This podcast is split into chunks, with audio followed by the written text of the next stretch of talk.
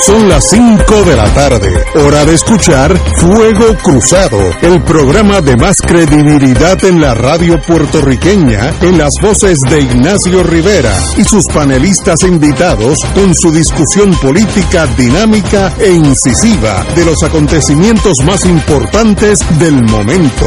Fuego Cruzado comienza ahora.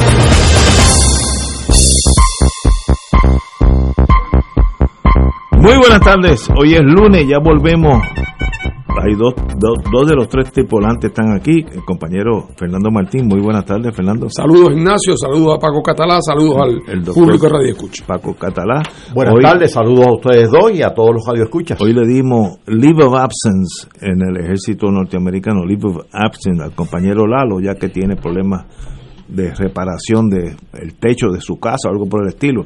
Así que está acusado, pero se lo descontamos a vacaciones, no crea que estoy de, de- de cachete.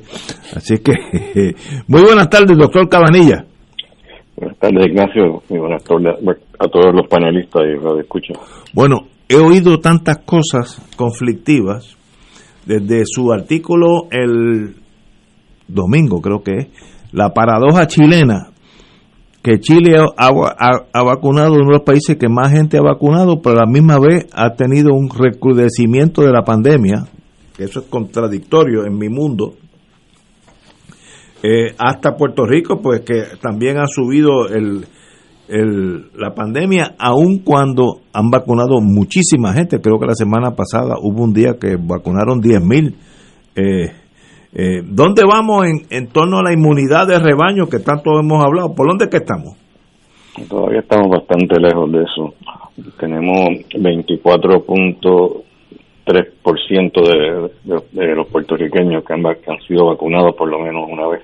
24, ok. Así que para tener la inmunidad de rebaño tengo que empezar por 70 por ahí. Wow. pero no quiere decir que antes de eso no se pueda reflejar eh, en, la, que- en la tasa de, casos nuevos. Y yo creo que eso está empezando a ocurrir a pesar de que el número de casos nuevos sigue subiendo.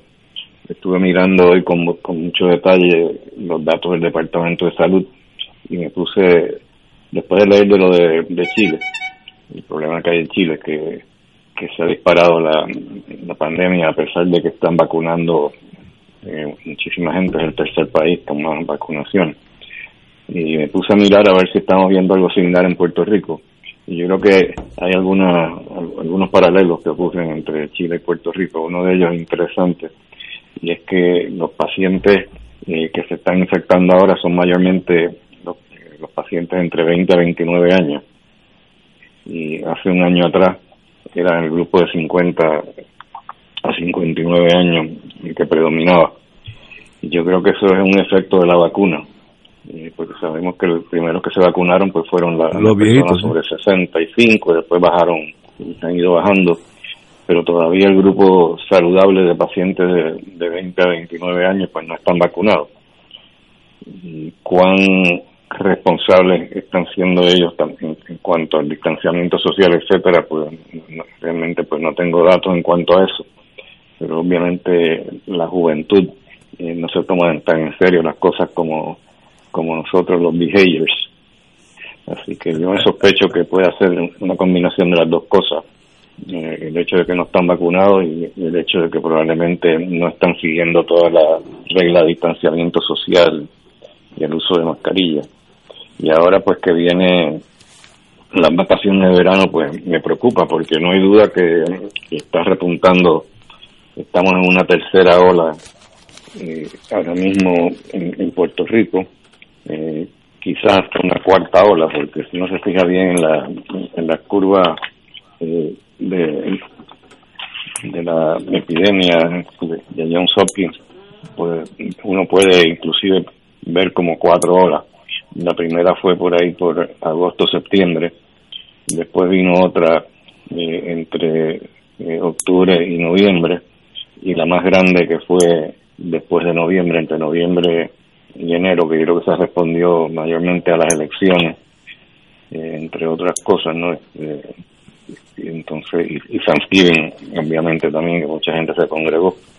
Entonces luego empezó a bajar la curva drásticamente y ya pensaba yo que estaba todo bastante controlado, pero a finales de marzo eh, ya empezó de nuevo a, subir el número de casos y, no hay duda ahora que en la curva esta estoy viendo de que está definitivamente eh, subiendo eh, de forma importante el número de casos nuevos y se está reflejando ya en la hospitalización. Y hace hace par de semanas atrás pues no, no, estábamos viendo eso, pero eh, el número de, de pacientes hospitalizados con COVID hace dos semanas atrás estaba en los 100, los 100 bajos. Y ahora mismo estamos en los 200 bajos, o sea que se ha, duplicado el número de hospitalizaciones por COVID. No quiere decir eso que estamos en una crisis hospitalaria, porque todavía eh, tenemos eh, bastantes camas libres, eh, porque tenemos ahora mismo un 53% de ocupación de camas. O sea que tenemos casi la mitad de las camas que están libres y no quiere decir que entonces estemos llegando a una crisis ni en términos de respiradores ni en la unidad de intensivo tampoco. En la unidad de intensivo pues sí ha aumentado el número de casos eh, de forma bastante significativa.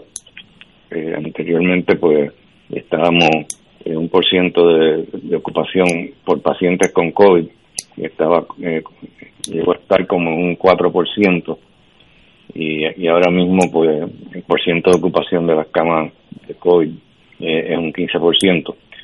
Eh, o, sea, que todavía eh, hay montones de camas libres porque tenemos 57% de ocupación de la unidad de intensivo y todavía pues quedan bastantes camas libres en la unidad de intensivo y respiradores tenemos para regalar. Muy bien. Así que no, no estamos en una crisis hospitalaria, pero sí estamos en, en un repunte preocupante, sin duda. Usted dijo que lo que se están infectando ahora, ya, que los viejitos como nosotros ya nos vacunamos, son una generación de 20 a 29, por ahí dijo algo por el estilo, ¿no? Eh, sí, ese es el grupo de edad eh, más predominante ahora, que es donde más infecciones hay ahora mismo, en ese grupo de 20 a 29. Si yo tengo 22, 23 años y cojo el, el eh, coronavirus, ¿cómo me afecta en el caso promedio? ¿Menos que yo a los 70 y pico? ¿Cómo es? Bueno, ese, es parte del problema. Habíamos dicho que, una, una parte del problema era que no estaban vacunados todavía muchachos jóvenes y que también posiblemente no se toman tan en serio eh, la enfermedad, pero la razón que yo creo que posiblemente está contribuyendo a que no se la tomen muy en serio es que los muchachos jóvenes cuando les da COVID les da bien leve. Es raro que terminen en el hospital, sin embargo ya estamos viendo eh, que algunos sí están terminando en el hospital, lo cual es un poco preocupante porque me hace pensar que quizás estamos viendo eh, el efecto también de las cepas variantes eh, que tienden a producir enfermedades más, más virulentas. Es lo que está pasando en Chile también. En Chile, pues no se sabe por qué, pero ahora los, muchachos jóvenes no solamente son los que están viendo, se, están viendo como grupo predominante en la pandemia actual, sino que también están llegando eh, más enfermos. y no se sabe por qué. Yo sospecho que puede ser porque a lo mejor las cepas variantes pues están eh, predominando y no sabemos en Puerto Rico eh, qué por ciento, qué prevalencia, vamos a decir, tienen las la, la variantes, las cepas variantes. Sabemos que la cepa británica está ya cada vez más común en Puerto Rico y eventualmente será la cepa que predominará. Y se supone que esa cepa no solamente es más infecciosa, sino que también es más virulenta. Pero los que estamos vacunados ya no tenemos ese problema inmediato. No, la cepa británica es totalmente susceptible a la, a la vacuna de Pfizer y Moderna y la otra también, la, de Johnson y Johnson.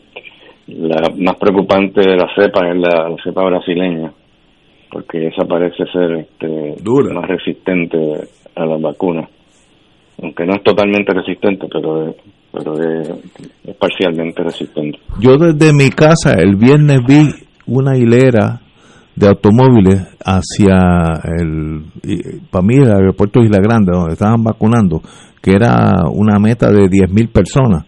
Eh, literalmente yo nunca había visto un tapón, no es que yo estuve en el tapón, lo estaba viendo desde casa, las luces rojas, pero miles de personas fueron allí a vacunarse. ¿Cómo fue? Eh, eh, se vacunaron 10.000 personas, lo cual yo considero que sería excelente en una en un día, 10.000 en un lugar nada más. Eh, ¿Cómo usted lo ve? Sí, no, definitivamente yo creo que la campaña de vacunación está se están tomando en serio, no solamente el gobierno, sino la gente también.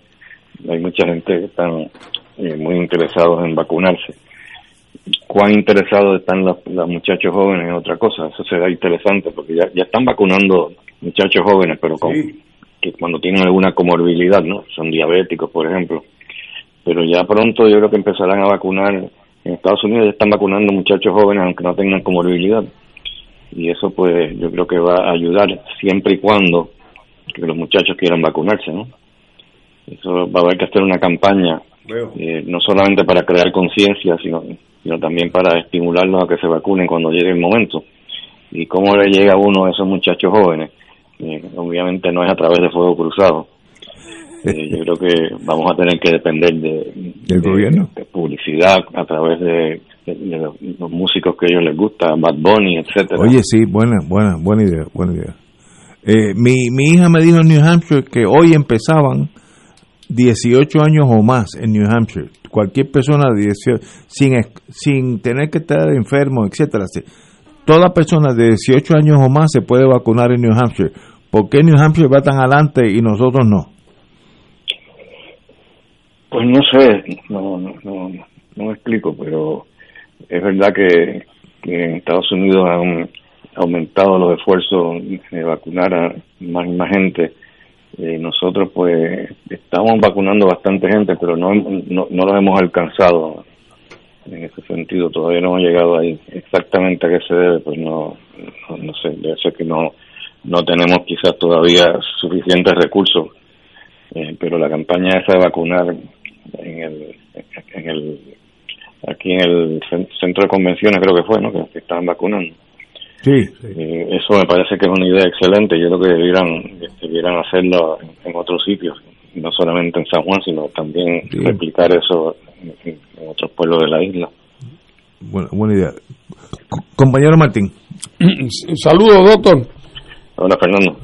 Mira, te pregunto, eh, la razón por la cual aquí no tenemos una buena idea de la prevalencia de las nuevas variantes es, es porque todavía no estamos haciendo suficientes pruebas.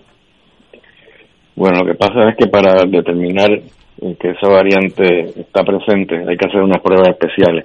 No es simplemente hacer la, la, prueba que te diga si tiene el, virus o no, sino hay que secuenciar el ADN del virus eh, para poder determinar si esa cepa está presente y cuál cepa es y eso pues no es algo que se está haciendo de rutina. Entiendo que hay uno de, los laboratorios en Puerto Rico que está tratando de, introducir eh, la, identificación de, la, de, las variantes de forma comercial, eh, pero todavía no ha empezado. Eh, pero me parece que eso es importante, no solamente por la preocupación de que tenemos de que es más virulento, etcétera, sino también porque por la resistencia que hay a algunos tratamientos, por ejemplo, eh, los anticuerpos monoclonales, eh, muchos de ellos no funcionan eh, en contra de alguna cepa, porque la forma que funcionan estos anticuerpos monoclonales es que se pegan a la proteína S. La proteína S es la que, la que permite al virus adherirse a un receptor que, que, entonces le permite entrar al cuerpo. Entonces, la, la forma que la vacuna funciona es desarrollando anticuerpos en contra de la proteína S. Mm. Pero si tú tienes muchas mutaciones en la proteína F, que es lo que pasa en algunas de estas cepas variantes, pues entonces el anticuerpo no es capaz de identificar esa proteína F cuando tiene muchas mutaciones. Y entonces ahí viene la resistencia no solamente a las vacunas, sino también a los anticuerpos monoclonales que, que, se pueden administrar en las etapas tempranas de la enfermedad como tratamiento. Oye, y otra pregunta, la, ahora con respecto al tema de la letalidad de la enfermedad, eh, ahora que estamos viendo esta tercera o cuarta ola, ¿verdad? Eh, que, y, lo vemos tan claramente en el número de hospitalizaciones que como tú señalas prácticamente se ha duplicado en las últimas dos semanas. Eh, yo presumo, y corrígeme si estoy equivocado, que cuando pasen las próximas semanas eh, y, veamos el, el, desarrollo de, esta, de este surgimiento, que no va a venir acompañado necesariamente de la misma proporción de muertes que vimos en las olas anteriores, por cuanto habría que pensar que el desarrollo tremendo que ha habido en términos terapéuticos, de qué hacer cuando la gente llega al hospital, los progresos que ha habido en los últimos meses en eso, probablemente signifique que se salvarán muchas vidas que de otra manera, con las condiciones que existían hace un año, hubieran muerto. Sí, tienes tiene razón, eh, pero además de, además de eso, pues yo creo que hay otro factor que puede estar influyendo en, en la mortalidad relativamente baja comparado con meses atrás y es el hecho de que ya pues la gente mayor están vacunados. Entonces los muchachos jóvenes como dije ahorita cuando les da cuando les da el, COVID eh, usualmente no se enferman de gravedad. Mm por eso que yo digo también que como ellos saben que no se, que no se ponen muy enfermos, pues entonces no se preocupan tanto por protegerse. Pero sí, yo creo que eso también probablemente está contribuyendo a la disminución en la mortalidad. Muy bien. Gracias. Compañero Paco. Francamente casi no tengo preguntas, pero un comentario al margen, doctor.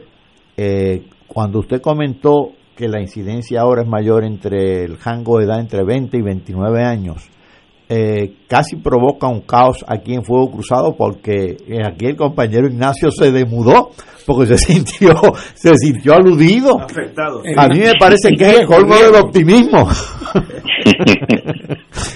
y la demencia, eso toca la demencia también. Pero quería preguntarte, eh, eh, Cabanilla, me gustaría saber, dándole seguimiento a lo que a lo que planteó eh, Fernando, como pues claro, los jóvenes tienen la edad, la salud menos comprometida, pues resisten más este el virus. Ahora mismo, en este momento, tenemos una idea clara de cuántos están muriendo diariamente. Bueno, eso varía, varía mucho de, un día a otro. Eh, te voy a decir, este, por ejemplo, en los últimos, vamos a decir, la última semana, sí.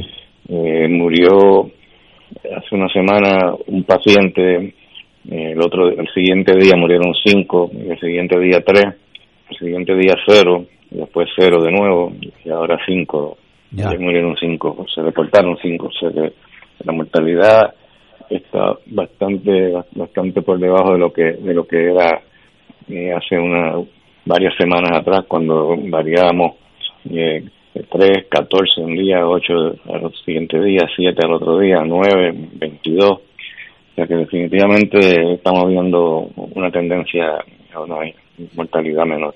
Perdón, Fernando, y verdad que comparado con Estados Unidos, eh, Estados Unidos como en, en, general, nuestras muertes por cada 100.000 habitantes también son significativamente más bajas. Sí, Sí, son, son más bajas. Que habíamos hablado anteriormente de una posible explicación para eso, es el, hecho de que en Puerto Rico pues se ha tomado en serio el uso de mascarilla y la carga viral cuando la gente se infecta, usualmente se infecta con una carga viral menor y eso se sabe que está asociado con una mortalidad menor también. Wow, interesante. La, las escuelas que van a abrir el próximo semestre, que empiezan a final de verano, ¿cómo usted las ve? ¿Deben empezar a abrir o de continuar con una cautela o a mitad de pocillo? ¿Cómo debe ser? Bueno, yo creo que yo, diría que sí, que, deben abrir, eh, especialmente si, si empezamos a vacunar pronto a personas más jóvenes, pero aún así, aunque no sea el caso que estén vacunados la mayor parte de, los niños, eh, yo creo que se ha exagerado mucho el, el hecho de que las escuelas son un foco de infección eh, de hecho, se ha demostrado eh, en otros sitios que el foco de infección en las escuelas no son los niños, son las maestras. Y las maestras pues debieran estar vacunándose todas ya. Así que yo creo que definitivamente yo creo que se, se puede se puede abrir eh, cada niño que se infecta, eh, o sea, que, que adquiere COVID, eh, tiende a infectar mucho menos personas eh, que los adultos.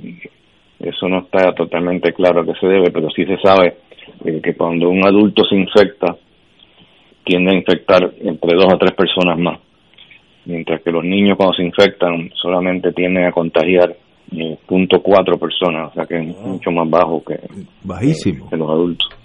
Bueno, excelente. En muchos estados ya las escuelas em- comienzan este próximo semestre, así que yo sé de eso por mis nietos, ¿no? Que ya están empezando a volver a la escuela, así que yo creo que la normalidad, mientras continúen vacunando, eh, la pelea se está ganando. ¿Cuántas, eh, en, en torno al auxilio mutuo, el, el- la vacunación continúa como estaba en, cuando yo me vacuné hace dos o tres meses? Sí, El mismo número. Seguimos vacunando. No sé si, va a si habrá cambiado el número, si habrá aumentado o no. Eh, No creo que haya bajado. Probablemente está aumentando porque está, ahora hay más vacunas disponibles. Eso es una bu- buena señal. Pues como siempre, doctor, un privilegio estar con usted los lunes y nos veremos los viernes. P- Espero que tenga buenas noticias para el viernes entrante. Un privilegio. Vamos a ver. Señores, vamos a una pausa y regresamos con Fuego Cruzado. Fuego Cruzado está contigo en todo Puerto Rico. Saludos, te habla tu amigo Douglas Candelario. Si estás por cumplir los 65 años, bienvenido a la mejor parte. Afiliate a Medicare es lo más fácil. Llama a los profesionales de MCS Classic Care y pide tu guía de orientación al 1855-871-6876. Ellos te van a llevar paso a paso para que encuentres el plan perfecto para ti y vivas una vida con todos los powers. Endoso pagado. MCS Classic Care es un plan OSS suscrito por MCS Advantage Inc.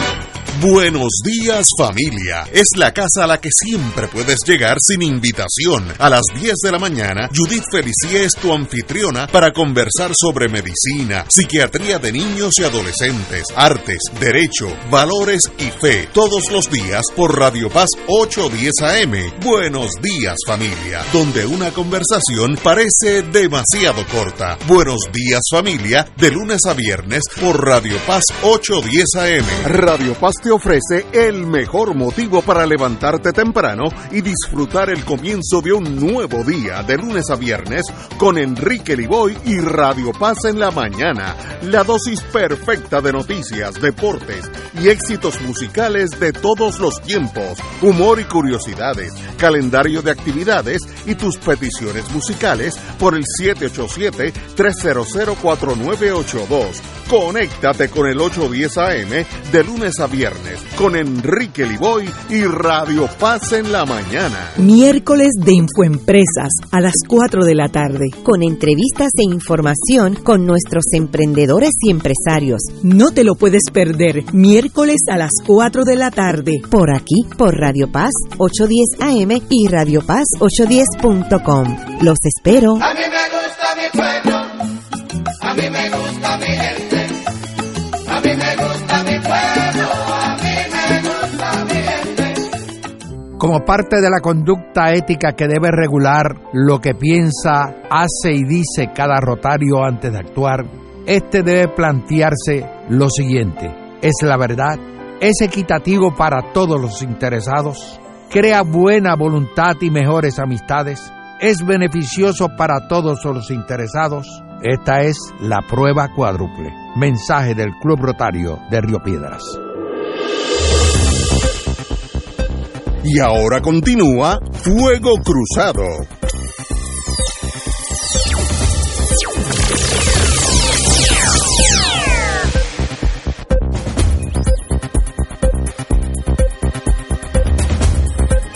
Regresamos, Boys and Girls de Fuego Cruzado. Bueno, hoy yo oí al compañero Martín en otro programa a las 12 con Penchi, en una emisora colega y hermana nuestra, eh, y me estuvo tan interesante que yo creo que debemos volver sobre ese tema y tiene que ver sobre los proyectos Velázquez y Ocasio Cortés y el proyecto Jennifer González, que son diferentes en, en su etapa, y cómo eso ha afectado la como diríamos en inglés, the local color, los, los partidos locales en, en su visión de cómo van. Me gustaría que tú empezaras más o menos por donde continuaste con Penchi, porque es interesantísimo análisis. Sí, bueno, eh, eh, en este momento, como se sabe, y va a haber, por cierto, vistas en el Comité de Recursos Naturales eh, el día 14, las primeras vistas, donde las vistas van a ser sobre ambos proyectos. El radicado por eh, eh, Alexandra Ocasio Cortés y, y- y Nidia Velázquez, y el radicado por Jennifer. Eh, el de Jennifer es un proyecto muy sencillo, muy acartonado, incluso le podríamos llamar. Eh, la premisa del, del proyecto de Jennifer es que aquí hubo un plebiscito, que la estadidad sacó 52%, por lo tanto le pide al Congreso que apruebe un proyecto que diga, si en Puerto Rico se hace ahora otro referéndum y la estadidad gana, le damos la estadidad en un año. Ese es el proyecto de Jennifer. Eh, y está montado en la teoría de lo que ha sido la retórica estadista de toda la vida, de que la estadidad era una fruta madura que estaba ahí disponible para Puerto Rico, por lo mucho que los americanos nos querían, y que bastaba que un día tuviéramos mayoría para que inmediatamente accediéramos eh, al paraíso terrenal de la estadidad. Según el tiempo ha ido pasando, particularmente desde la época del proyecto Johnston en 1989 al 91, proceso en el cual yo tuve una participación, no voy a decir destacada, pero sí intensa. Eh, eh, en, en ese proyecto, pues ah, desde ahí, en ese, ese proyecto Johnston resultó ser un parteagua porque ahí por fin salió eh, de la caja en que estaba escondida la realidad de que no había eh, sentimiento alguno en el Congreso para la estadidad para Puerto Rico y que la- el mero hecho de que la estadidad estuviera contenida como una alternativa en el proyecto Johnston fue suficiente para que los republicanos, siendo George Bush padre presidente, lo derrotaran en el Comité de Recursos Naturales por el temor a que eh, un proyecto como ese se pudiera haber interpretado como una oferta de estadidad implícita, ¿verdad? Eh, para el Partido Popular fue un parteagua también, porque por primera vez quedó al desnudo el Estado Libre Asociado en un foro americano. Los americanos que antes lo defendían, que antes lo protegían, de momento ahí le sacaron la alfombra de abajo de los pies y quedó casi en ridículo la pretensión de Hernández Colón del famoso Estado Libre Asociado desarrollado.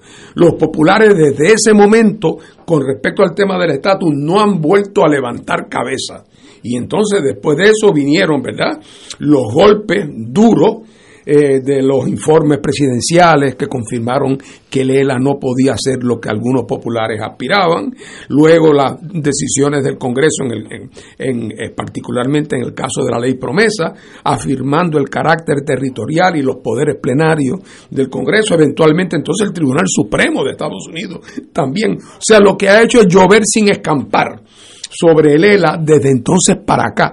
En el proyecto Johnson, quien único salió bien fue la independencia que de, verse tradicionalmente en Puerto Rico como una alternativa que solamente podía conducir al desastre, resultó que los americanos la veían como perfectamente viable, pero no solamente eso, sino que estaban dispuestos a aprobar un plan de transición económico eh, a la independencia que prácticamente era la ruta hacia un proceso de crecimiento económico sostenido con relaciones perfectamente eh, eh, cordiales con los Estados Unidos, con libertad de movimiento para los ciudadanos puertorriqueños, eh, con la conservación de los beneficios adquiridos, con un plan de transición económica generoso.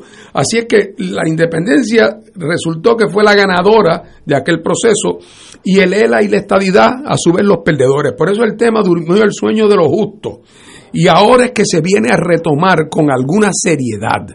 Hubo mil incidentes en los últimos 20 años congresionales, pero realmente ninguno era un- ninguno se planteaba el tema con seriedad.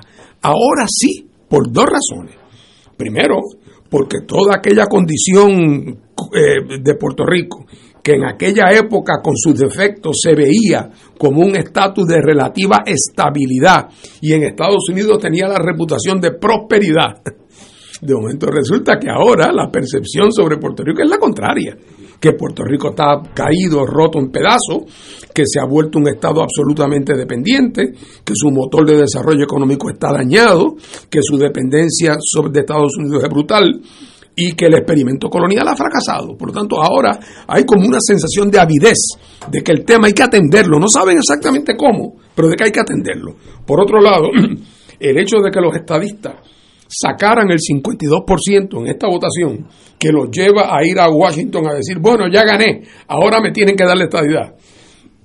Y que eso coincida con el surgimiento demócrata anti-Trump, con la preocupación por la protección del voto, y que surja también a la misma vez que viene la, iniciativa fortalecida de los estadistas de Washington, D.C. para la estadidad para Washington, hace que de momento el Congreso se sienta que esto es un tema que tiene que atender.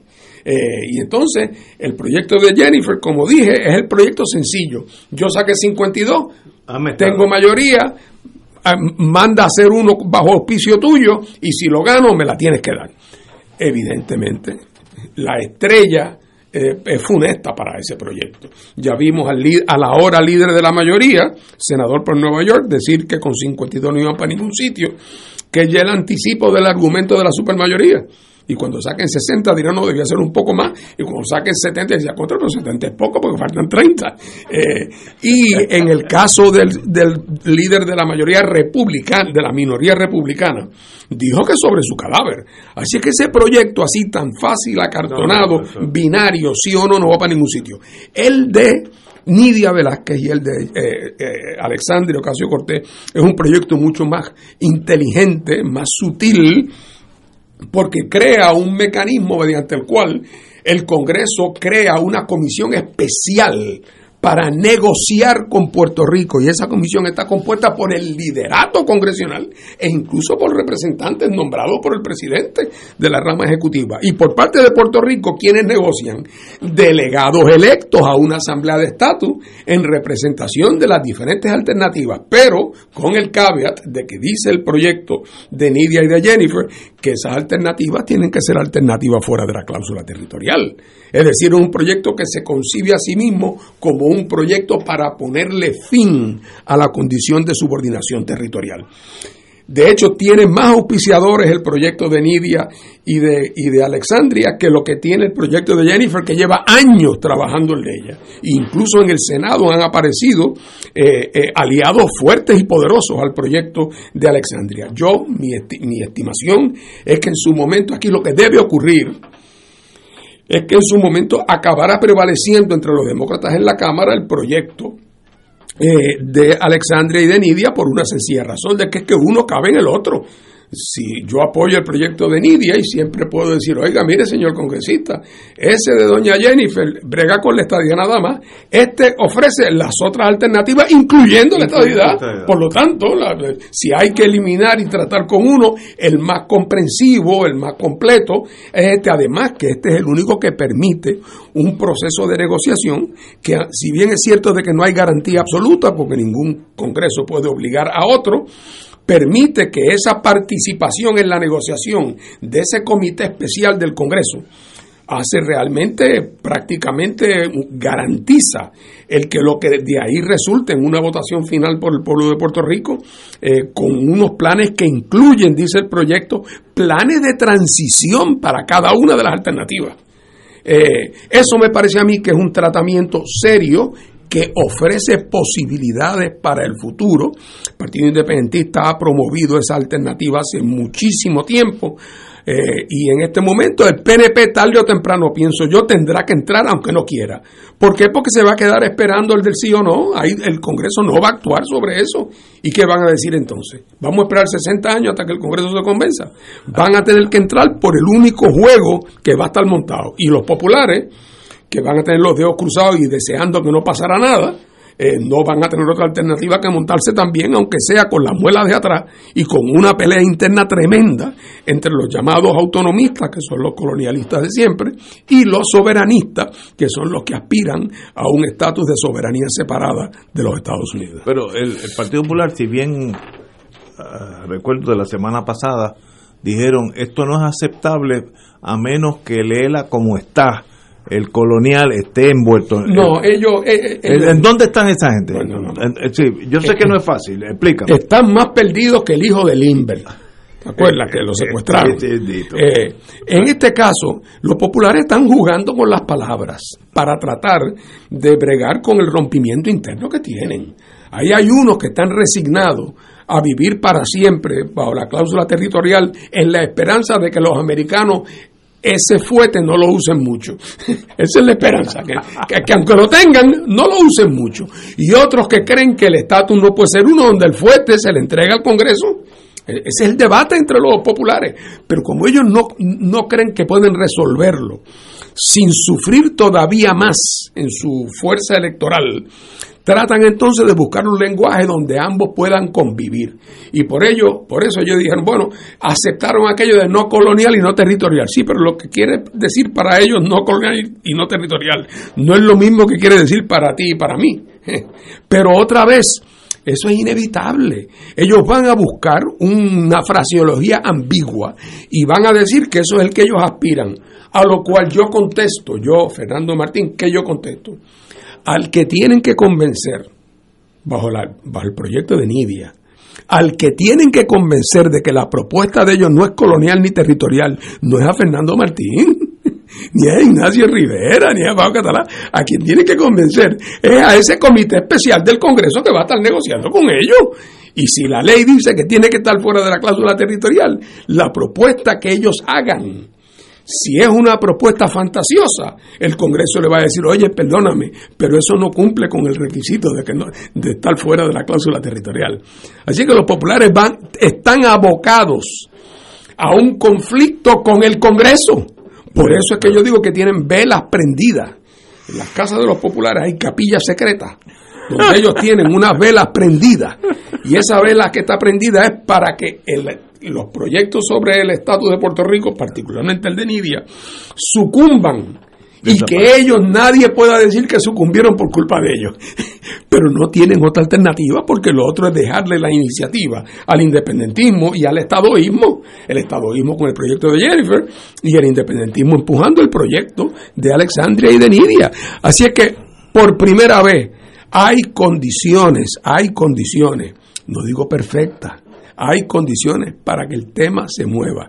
Y el proyecto de Nidia y el proyecto de, de Alexandria crea un mecanismo de suficiente complejidad para asegurar que comience un proceso de negociación y de, como llaman los americanos, engagement entre el Congreso como institución y las fuerzas políticas que quieren eh, ponerle fin al régimen territorial en Puerto Rico. Aquí estuvo el compañero y amigo, almuerzo con él una o dos veces en semana, Hernández Mayoral. Y él me sorprendió en su tesis, que no es que sea tan escondida, es que yo no la, yo, no la había visualizado, que la postura de ellos, que el lado conservador del Partido Popular, es, nos quedamos en la cláusula territorial, pero nego- negociamos una un acuerdo donde el Congreso abandona ciertos renglones. Que eso, pasa es que también- nunca había oído eso hasta en mi vida, No, no, hasta no, la semana pasada. Perdóname, Ignacio, es que, es que tú, como no le hacías, como tú, con, por muy buenas razones, nunca le hiciste mucho caso, no escuchaste el argumento. Pero ese es el argumento de ellos. Claro, ahora están fildeando para me atrás. quedo, me quedo donde estoy Sí, el- con una están- sí, pero el- el- el- la esencia de ese argumento es el siguiente. La esencia de ese argumento es que el Congreso de los Estados Unidos, los poderes que tiene Estados Unidos sobre Puerto Rico para la cláusula territorial, que los tiene en virtud de que se los concedió España en el Tratado de París, de que esos derechos el Congreso puede renunciar Exacto. a algunos de ellos. Oye, renunciar es renunciar para siempre. Eh, y que otros pueden llegarse a un entendido de cómo se van a ejercer. Por ejemplo, los que le den cupones de alimento, ellos no quieren que se termine. Entonces, ¿ah? ellos sí quieren, por ejemplo, que el poder del Congreso, para ir por encima del gobierno de Puerto Rico, que el Congreso renuncie a eso. Bueno, yo te digo a ti que tú eres abogado. ¿Puede un Congreso obligar a un Congreso futuro? No, No, pues entonces este Congreso puede decir, le doy para siempre el, el- castillo del morro al gobierno de Puerto Rico y jamás se lo quitaremos. Pues nada, cuando llegue un próximo Congreso, si lo necesita porque teme que puede haber una invasión de piratas, toma el, el- eh, aprueba una ley diciendo vamos a usar el castillo del morro. O sea, es el mismo planteamiento de siempre. Lo único que como ya el Tribunal Supremo ha dicho que Estados Unidos ejerce su autoridad Sí. sobre Puerto Rico Ahora en virtud claro. de la cláusula territorial. Pero cuando yo era chiquito, el argumento de los populares es que con la aprobación de Lela, De veras, sí, sí. No, el poder que los Estados Unidos ejercían sobre Puerto Rico no era en virtud de la cláusula territorial, era en virtud de un pacto. sí, sí. Cuando de momento ya han dicho Congreso, Presidente y Tribunal Supremo que ese pacto vinculante no existe, pues ahora se han tragado de que bajo la cláusula territorial, pero entonces le añaden el pero, siempre puede renunciar parcialmente. Los informes de Casablanca la, el- han hecho absolutamente claros, incluso las opiniones del secretario de Justicia, de que Estados Unidos no puede hacer ninguna renuncia parci- parcial de sus poderes. Estados Unidos puede disponer del territorio Sí, como Estado o como país independiente y, y- y- y puede disponer de su soberanía y luego entrar en un arreglo de libre asociación también. que se llama libre asociación precisamente porque cualquiera de las dos partes puede salirse cuando quiera sin pedirle permiso a la otra. Pero esta idea de que hay un número entero entre el 6 y el 7, eso no es cierto. Es 1, 2, 3, 4, 5, 6, 7. Entre el 6 y el 7 habrá fracciones, fracciones, habrá decimales, pero números enteros no hay ninguno. Entonces, ahora los populares recalientan para que para poder concluir que la aspiración de ellos es no colonial. Muy bien, pero si- otra vez, yo me río porque a quien tienen que convencer no es a mí, que yo sé que ese es el cuento del pescadito de siempre. Tengo un billete premiado aquí, pero no lo puedo cambiar porque no soy ciudadano. Los Hombre, clásicos. por favor. Ok, pero ese, pero a quien tienen que convencer no es a mí, que yo nunca lo compraría. A quien tienen que convencer bajo el esquema de Nidia y de Alexandria es a ese comité especial del Congreso compuesto por los presidentes de los comités con jurisdicción, por representantes de la rama ejecutiva, y ese es el Waterloo. Sí, Por eso es que ahora, por otro lado, tampoco pueden decir yo no voy a participar porque mi ELA es colonial y territorial. Así es que entonces, eso es lo que marca el momento político y la situación brutalmente incómoda en que se encuentran y por eso digo yo que, que, que le encantaría que esto se detuviera. Así que paradójicamente, pienso yo, a la larga, los estadistas tendrán que abandonar su quimera de una salida acartonada, sí o no, porque sencillamente el Congreso no la va a dar. Y en segundo lugar, los populares, aunque no quisieran entrar por esa ruta que los lleva a tener que definirse de verdad, no en el periódico El Día, a definirse de verdad en el Congreso de los Estados Unidos, no van a tener otra alternativa tampoco, por lo menos de cara a las próximas elecciones, que entrar por esa, por esa ruta, aunque sea secretamente tratando de sabotearla. Extraordinario. Vamos a una pausa, amigos, y regresamos con Fuego Cruzado. Fuego Cruzado está contigo en todo Puerto Rico. El Consulado Honorario del Perú en Puerto Rico convoca a los ciudadanos peruanos que tengan su documento nacional de identidad DNI con dirección en Puerto Rico a participar en las elecciones presidenciales 2021 que se llevarán a cabo el domingo 11 de abril de 8 de la mañana a 4 de la tarde en la Guardia Nacional de Puerto Rico, calle General Esteves, número 100 en San Juan. Información 787-587-9767. 787-587-9767. Cómprame un sistema solar y escúchame aquí en Radio Paz. Todos los viernes a las 4 y 30 de la tarde. Te espero para que me cuentes tus inquietudes acerca de placas solares con baterías. Comunícate conmigo. Soy Luis Enrique al 787-536-7938 de Solar Store. Cómprame un sistema solar. Fuego Cruzado, el programa de más credibilidad en la radio puertorriqueña, es ahora la tribuna abierta de análisis noticioso, con diversas perspectivas que exploran el trasfondo de lo que acontece a diario y cómo nos afecta. Escucha Ignacio Rivera y sus panelistas invitados de lunes a viernes en Fuego Cruzado en transmisión diferida a las 10 de la noche por Oro 92.5 FM. Del 19 al 23 de abril, Radio Paz celebrará el Radio Maratón Conquistando Almas con la fuerza del Evangelio para orar en la Pascua por las intenciones de nuestros radioescuchas y recaudar fondos para seguir transmitiendo la palabra de salvación a través de nuestras ondas y proclamando el Evangelio de Cristo por todos los rincones donde llega nuestra señal. Contamos con tus llamadas y contribuciones accediendo al ATH móvil de Radio Paz. Como dice Marcos 16:15, vayan por todo el mundo y proclamen la buena nueva. Contamos con tu generosa aportación del 19 Ve al 23 de abril en el Radio Maratón de Radio Paz 810 AM, donde ser mejor es posible. Y ahora continúa Fuego Cruzado.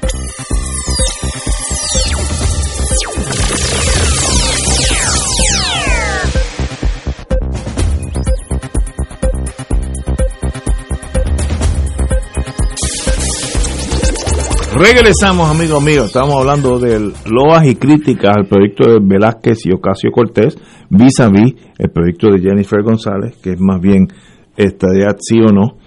Yo creo que el de Velázquez, Ocasio y Ocasio Cortés, pues es más democrático en el sentido que hay tres alternativas y nosotros escogeremos el que sea. Pero ahí estamos. El Partido Popular, pues como siempre, se esconde cuando este tema sale, se van a las trincheras y se esconden con el alambre de púa para que no entre el enemigo y espero que no pase nada para quedarnos como estamos. Pero, ¿pasará algo sí o no? No sé. Compañero Catalá. Bueno, francamente yo creo que el proyecto de Velázquez y de Ocasio ha sido extraordinariamente oportuno, porque, entre otras cosas, ha puesto en evidencia lo absurdo del proceso alterno que se inicia con el proyecto de estadidad de, de Jennifer y además con el plebiscito acá en Puerto Rico, que sacaron poco más del 50%, y que en virtud de ese plebiscito quieren ahora nombrar unos cabilderos pagados por el pueblo de Puerto Rico, unos cabilderos de la estadidad en Estados Unidos. El absurdo, el ridículo, lo antidemocrático de esa vía se hace más evidente con una vía que abre puertas a todas las opciones del de estatus, pero no únicamente abre puertas, sino que tiene un gran precedente, que fue lo que citó ahorita hace unos minutos Fernando, el, el proyecto Johnston del 1800, de perdón, de 1989. Y ese proyecto pues no únicamente abre puertas a todas las alternativas, sino que establece, diseña, está orientado a diseñar esquemas de transición. Eh, esta discusión de estos proyectos a mí me recuerda que en el 1989 había dos cosas que estaban muy presentes en Puerto Rico. La sección 936 y la Marina bombardeando en Vieques. En aquella ocasión Recuerdo que en la definición de la independencia se planteaba la desmilitarización, que los norteamericanos no aceptaban, quizás lo único que no aceptaron de la propuesta del PIB, y se planteaba una transición, congelación a las empresas 936, que transitarían a, a, estar cobijadas, como están en todas, en todas partes del mundo, bajo las secciones de corporaciones foráneas controladas. Pues, ¿qué pasó luego? Unos años después pocos años después. Primero, la sección 936 fue derogada y se dio la transición, pero de una manera trunca. Esa transición no se ha completado, porque según estaba diseñada, había que hacer un reajuste en la estructura fiscal de Puerto Rico que nunca se ha realizado. Y la transición militar también un tanto trunca, porque todavía tenemos problemas ahí eh, con la con ciertos territorios bombardeados de Vieques. Pero ciertamente de haberse dado las transiciones según se habían esquematizado en el 1989 eh, por parte del independentismo, ot- hoy otro sería el cantar hoy día. Pero no se dieron. Ya te digo, se dieron dos y de manera trunca. Por otro lado, hay que considerar que estamos en un momento en donde la, parece que el protagonismo, aparte del COVID en Puerto Rico, es la deuda. Pues mira, en 1989 se discutió también la deuda, que entonces no era el problema que es ahora. Parte de la discusión con el Congreso, digo que parte de la discusión con el Congreso podría ser la corresponsabilidad que hay que asumir con la deuda entre Estados Unidos y Puerto Rico, que no está presente ciertamente en la ley promesa. Esa corresponsabilidad podría ser una de las salidas para el, el problema de endeudamiento de Puerto Rico. Repito, como parte de los esquemas de transición, porque tendrían muchas partes como las tenía el, el, el pro- el proyecto de Johnston, de, mil de Johnston perdón, de 1989. Así que esto, aunque se quede en la discusión, abre un montón de posibilidades, aunque se quede en la discusión. Ciertamente, abre puertas un proyecto, cierra puertas el otro. Bueno, yo esto lo tengo como algo de chiste, pero lo leí este fin de semana, me estuvo tan interesante que tengo que decirlo aquí, ya que estamos hablando del estatus. Hay unos puertorriqueños, estoy seguro que son buenos puertorriqueños, que buscan la reunificación de Puerto Rico con España. La verdad que el PIB nunca había considerado esa, eh, eh, es- esa evolución. Nosotros tendemos a mirar hacia adelante en vez de hacia atrás. Bueno, hay un señor de nombre José Alfredo Lara Fontanés, que es presidente de este grupo y ha indicado que existen grupos en Puerto Rico que apoyan que Puerto Rico vuelva a ser una provincia autónoma de España. Eh, es difícil leer esto y, y- y no reírse. El, el señor Lara Fontanés, presidente de la asociación Adelante, lo que sea, pide la reunificación de Puerto Rico a España como comunidad autónoma. Ese grupo ha pensado, le ha pedido la opinión a España, si quiere, no, no pensemos nosotros, pensemos si tú fueras español, ah, cogería una provincia vieja eh, del siglo, del siglo, no, hace dos siglos, eh, con 130 billones de deuda para entregarla a España. ¿Qué usted, eh, es tan absurdo y tan locura que es interesante, me gustaría tener aquí el compañero para entrevistarlo. Lo que te voy a decir te va a doler. Te va a doler lo que te voy a decir, pero, pero me has puesto en una posición donde te lo tengo que decir. Tú lo que dices es que en las condiciones que está Puerto Rico, España no lo tocaría ni con un palo largo. No, eh, eso es así. ¿Y por qué tú crees que los Estados Unidos no va a hacer exactamente lo mismo? Buen punto. Jennifer no ha consultado allá nada tampoco.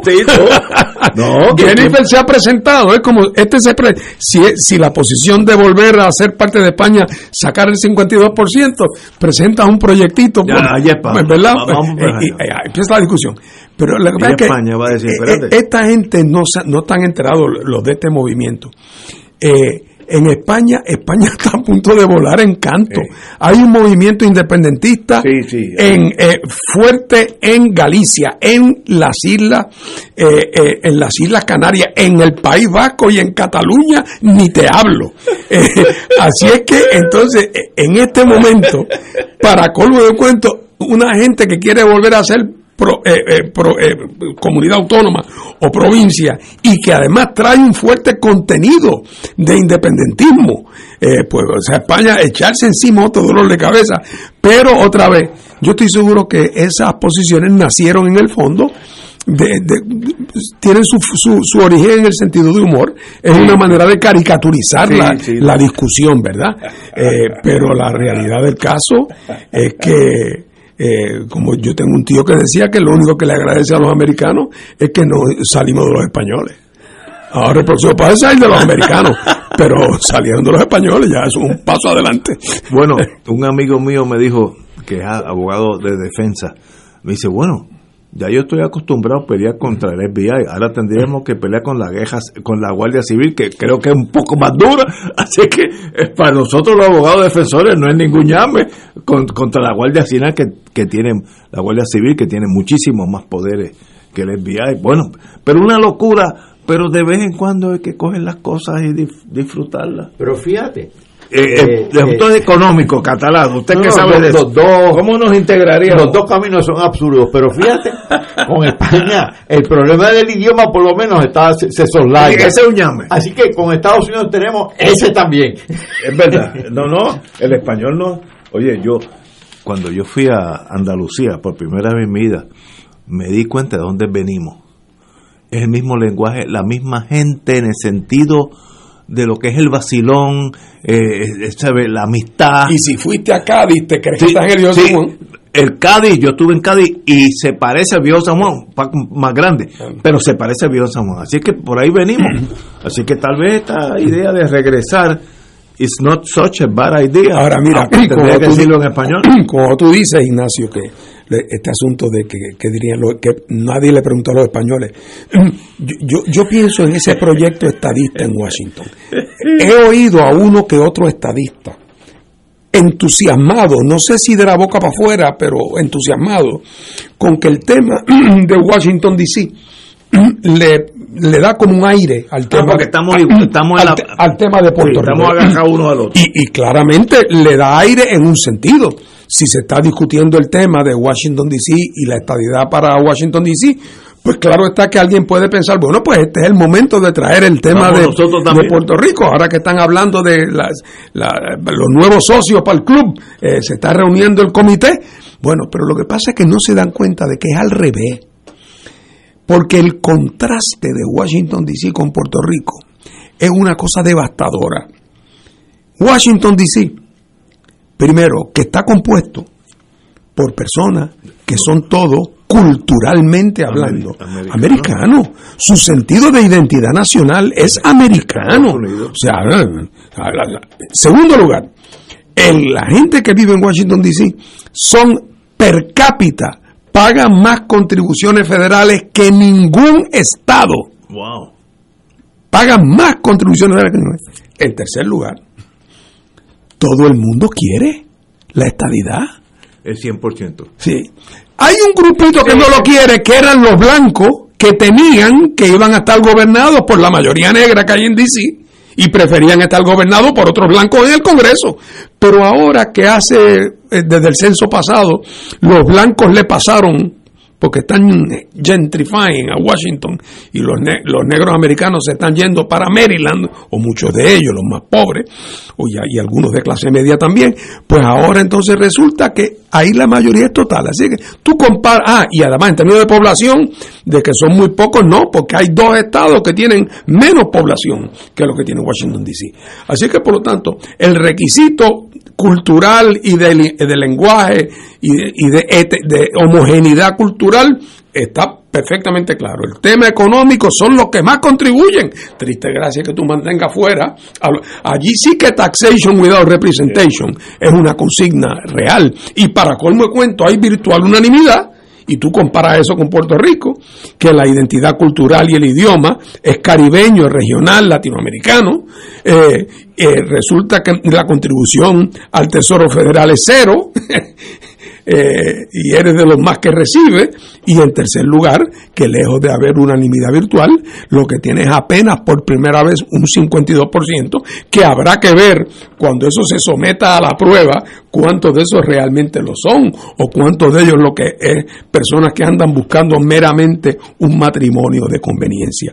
Así que el contraste con la aceptación de DC, lejos de ayudar a Puerto Rico, lo que hace es decir, oye, cuando tú estés como está en Washington DC, hablamos. ¿Qué quiere decir? Estamos hablando de aquí a tres generaciones. Wow. Señores, son las 6 de la tarde, tenemos que ir a una pausa y regresamos with Crossfire. Fuego Cruzado está contigo en todo Puerto Rico.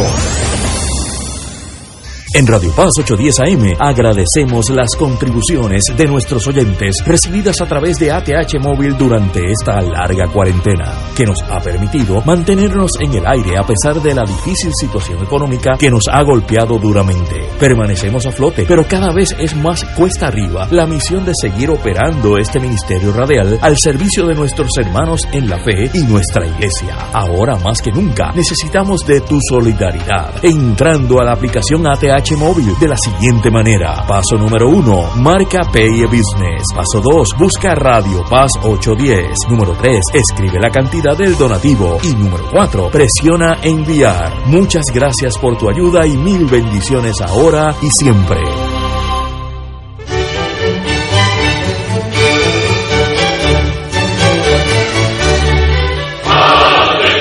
Reina del cielo, alégrate, aleluya. Porque el que mereciste llevar en tu seno, Resucitó como lo había dicho, aleluya. ruega por nosotros a Dios, Gózate y alégrate, Virgen María, aleluya. porque ha resucitado Dios verdaderamente.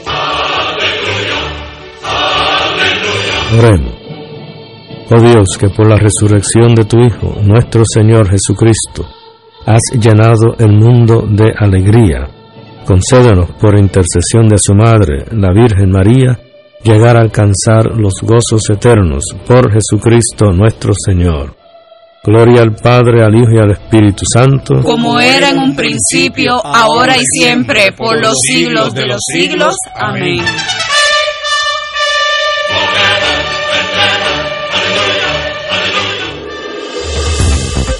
Aquí la llama se enciende cada tarde a las 5 porque escuchas Radio Paz 810 AM, WKBM San Juan y retransmite en diferido WOROFM Corozal San Juan, la Casa de Fuego Cruzado, el programa de más credibilidad en la radio puertorriqueña.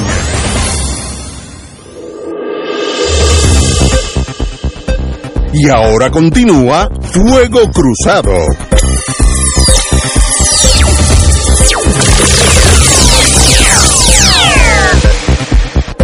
Regresamos, Boys and Girls de Fuego Cruzado. Volviendo a la Junta de Control Fiscal, la Junta la semana pasada, en la Semana Santa, deja en manos de la legislatura nuestra el presupuesto para la elección de cabilde, cabildero pro estadidad. Creo que eso vale como 6 millones de dólares, etcétera, etcétera. Y la Junta, no sé, yo creo que hubiera sido mejor decir, haber dicho no, pero no dice no a la rápida, dice no a la larga. Bueno, vayan ustedes a la legislatura, que es del Partido Popular, y la legislatura aprueba el dinero para que ustedes estadistas vayan a Washington, mira la locura, pues entonces conmigo no hay problema. Otras palabras, Yaresco está jugando dominó y sabe, tiró el doble 6 en la mesa, trancó el juego, yo no tengo nada que ver con eso, es entre ustedes. Por tanto, no va a haber el dinero, no, a menos que el gobernador lo saque de otro lado, pero para eso la Junta también tiene que aprobarlo, así que es un catch-22, como dicen en inglés. Compañeros, Sí, tienes tu razón. Yaresco está jugando a las apariencias. Eh, inicialmente, la reacción inicial de Yaresco hace par de semanas fue decir, mire, si usted quiere que yo dinero que está asignado en el actual presupuesto para una cosa, usted quiere usarlo para otra, tiene que traerme el visto bueno de la legislatura de Puerto Rico. Y si usted me trae ese visto bueno, yo entonces lo considero. Le cayeron encima que estaba interfiriendo con lo del Estado. Entonces ella, ayer cambiaron de posición y dijeron, no, no, no, no. Yo les adelanto que si la legislatura lo aprueba, yo autorizo. O sea, yo les adelanto que les diría, es más cruel todavía, les daría el dulce. Pero para yo darles el dulce que ya les prometí, tienen, claro, por otro lado, en un sentido perverso, ella tiene razón. Porque ¿cuál es el problema? Que el PNP, en su infinita chapucería legislativa, porque no conoce límite, en su infinita chapucería legislativa, aprobó el proyecto de los famosos cabilderos a la hora 25, a la hora cero, después de las elecciones, cuando ya sabían que habían perdido, lo aprobaron a la trágala y se le olvidó asignarle dinero. Por lo tanto, al no asignarle dinero, no hay aprobación legislativa que como dice el Ayaresco, no basta con que la haya, tengo yo que dar el visto bueno, pero en este caso no hay ni siquiera la aprobación legislativa y el Partido Popular obviamente no la va a aprobar. Ayer vi que la, Comisión Estatal de Elecciones, su presidente presentó un proyecto reducido, que es que en vez de contar con máquinas, contar a mano, vaciarían listas, tú crees, pero nada, que eh, como son ellos solos, eh, que en vez de contar con máquinas, votarían a mano y eso le baja el costo de 6 millones a uno y pico que es lo que le quieren pedir a la Junta. Pero el problema, pequeño detalle, es que la ley de ellos mismos dice con toda claridad que el escrutinio será electrónico. Por lo tanto, ellos no pueden violentar la ley. La ley dice, tiene que ser electrónico. ¿Quién levanta ese tema? Alguien con standing es otro, es otro asunto. Pero lo que parece ser claro es que esto se lo buscaron el PNP por su propia negligencia y chapucería legislativa, en su, en su esmayamiento, para usar la palabra populachera, en su esmayamiento por ellos mismos eh, a, última hora cuadrar la caja, resultó que se le olvidó asignarle presupuesto. Wow, compañero, catalán. Técnicamente tiene razón, la Yaresco, tiene que aprobarlo la legislatura, pero además de la razón técnica, hay un juego político aquí, que se pongan de acuerdo PNP y populares, les está diciendo claramente, así que parece que la Yaresco está contando con algún asesor político ahí en la Junta. Francamente, más que eso no se puede añadir. Eh, yo creo que ella quería dejar claro, digo, sus asesores, querían que ella dejara claro que si tiene que ver con el tema del estatus, la Junta será muy liberal en permitir asignación de recursos. Ah, oye, pero tiene que ser que me venga con una iniciativa eh, eh, ejecutiva apoyada por el legislativo. Tan pronto pues tampoco puede ser unilateral. Así que para el récord ellos quieren dejar claro para que no los acusen de que están utilizando su poder para impedir expresiones o iniciativas relativas al tema del Estado. Extraordinario. Oye, una noticia que Sabemos que es así hace tiempo, pero sigue desmejorando y es las personas que trabajan en Puerto Rico. Cada vez trabajan menos personas en la isla. Y eso pues es un problema para cualquier país, nación, isla, lo que usted quiera. El grupo de trabajadores de Puerto Rico, eh, también conocido como la población económicamente activa, sufrió una nueva reducción durante el pasado mes de febrero que le llevó a la cifra más baja en los pasados 12 meses e incluso de los promedios estimados en los pasados 31 años, según el Departamento del Trabajo, números oficiales del gobierno de Puerto Rico. La agencia estimó en 1.048 1.048.000 eh, personas trabajando en este reglón en, en el en, el 2000, enero 2021. Esto era de un millón cinco, un millón cero cincuenta y un mil en el año pasado. En otras palabras, que hemos bajado unos treinta y pico de miles de un año para otro de la gente que está activa en la población. ¿Qué quiere decir eso? De verdad que es difícil, a menos que uno sea economista, pero como tenemos aquí economistas, esas noticias nos sorprenden, nos apenan, nos preocupan. ¿Cómo usted diría, compañero catalán? Mira, el Grupo Trabajador de Puerto Rico, para hace unos siete u ocho años, era cerca de 1.300.000 personas. Ahora es 1.048. Ha bajado 300.000 personas. Pero es que la población de Puerto Rico en, su totalidad ha bajado. Así que en Puerto Rico se ha, se, ha, encogido toda esa base poblacional. En consecuencia, el grupo trabajador se ha encogido también. El, el grupo trabajador está, eh, eh, cuando hablo de 2 millones, perdón, de 1.300.000 es el grupo trabajador. Eso incluye empleados y desempleados. Ahora bien, los empleados cada vez son menos. Pero los desempleados tampoco aumentan porque se van o están eh, desalentados, eh, chiripiando en la economía informal, eh, que aquí nunca se ha calculado con gran precisión, yendo y viniendo. Así que todas esas estadísticas lo que demuestran es, para citar a un colega economista, la gran disfuncionalidad en el mercado laboral que hay en Puerto Rico. Aquí nada es, nada está funcionando bien y el país está encogiendo dramáticamente, porque no es que haya menos empleos meramente, es que la base productiva del país, la producción de, de artículos y servicios, en los últimos 15 años se ha reducido en alrededor de 18 a 20%. Y esa es una reducción dramática, realmente dramática. Esa reducción de 20%, por cierto, a mí me recuerda algo. Cuando los ingleses se fueron a ir de Singapur, le dijeron a los nuevos gobernantes de Singapur, mire, el Producto Bruto se le va a reducir a ustedes en un 20% con nuestra ida. Y efectivamente se redujo, no tanto, pero se redujo. Hoy día, no hoy día, pocos años después, todos los indicadores económicos de Singapur superaban a los de Gran Bretaña. Fíjense la- la- la- las, las cosas de la vida, como tú dirías. Y era más pobre que Puerto Rico. Su- Bastante más pobre En que el momento Puerto de su Rico. independencia era más pobre que Puerto Rico. De hecho, en la década del, del 60, Singapur, Corea del Sur, Formosa, todos tenían indicadores más pobres que Puerto Rico. Hoy día nos superan, pero no, no es que nos superan. Nos superan por mucho, porque inclusive en ingresos per cápita superan a, a los países desarrollados. Estamos hablando de eso. Lo, volviendo a la historia, yo, pues, de ese mundo de inteligencia, pues, siempre lo recuerdo gratamente.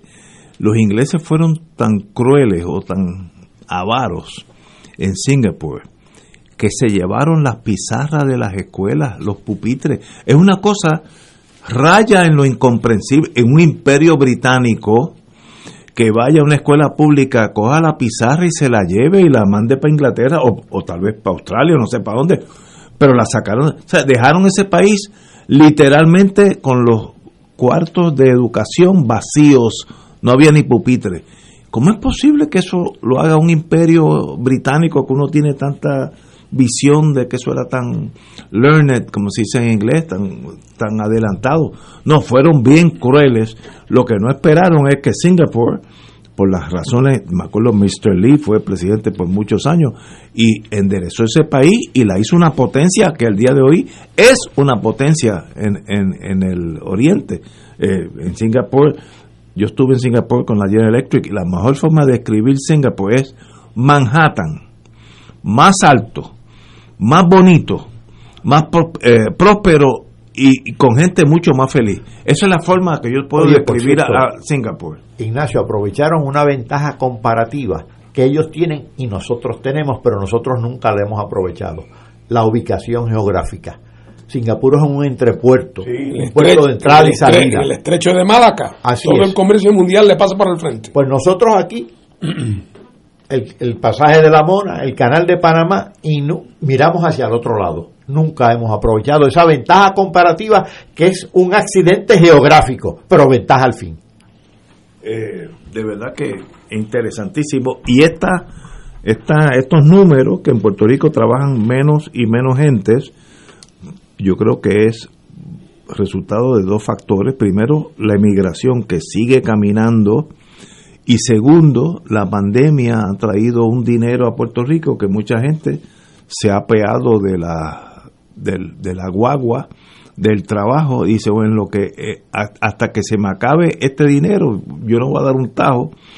Por eso es que en Puerto Rico, en muchos restaurantes donde yo acudo, hay una necesidad de trabajadores, pero extraordinaria.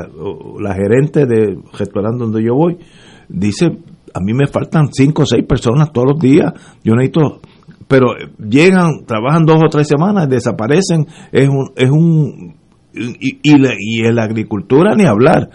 tenemos que traer gente de Chiapas para recoger la, la, la, la café o, o la, la cosecha que sea, porque aquí no hay. ¿Cómo es posible que no hay gente con un desempleo tan alto?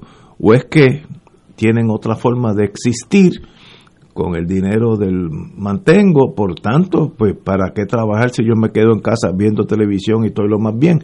Pues mire, también hay que comprender ese ser humano. Ahora, ¿eso hace un país? No, al contrario, yo creo que eso deshace un país. Lo que queda es nada. Gente dependiente del mantengo político o económico, ¿sabes? Porque el mantengo puede ser de ambas formas. Martín, ¿cómo, cómo lo ves? Por cierto, Singapur es menos de 10% del tamaño de Puerto Rico, lo sabía, Sí, menos de- Menos del 10% de Puerto Bueno, Rico. Singapur- Tiene 650 kilómetros, Puerto Rico Así tiene es. 9000 ¡Wow! Así es. eh, y tiene 7 millones de personas. Eh, Mira, en la campaña, este problema, esto que tú señalas del restaurante, eso es bastante nuevo en Puerto Rico. Eh, aquí el problema, donde primero se veía que la gente no quería hacer el trabajo, eran los trabajos muy duros de la agricultura, que además para colmo de cuento pagaban poco, muy poco.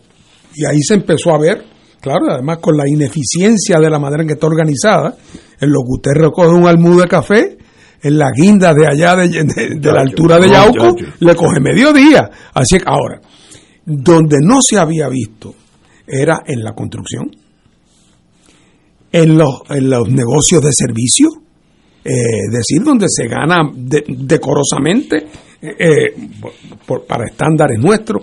Y ahora, sin embargo, esa escasez de mano de obra se está viendo ahí.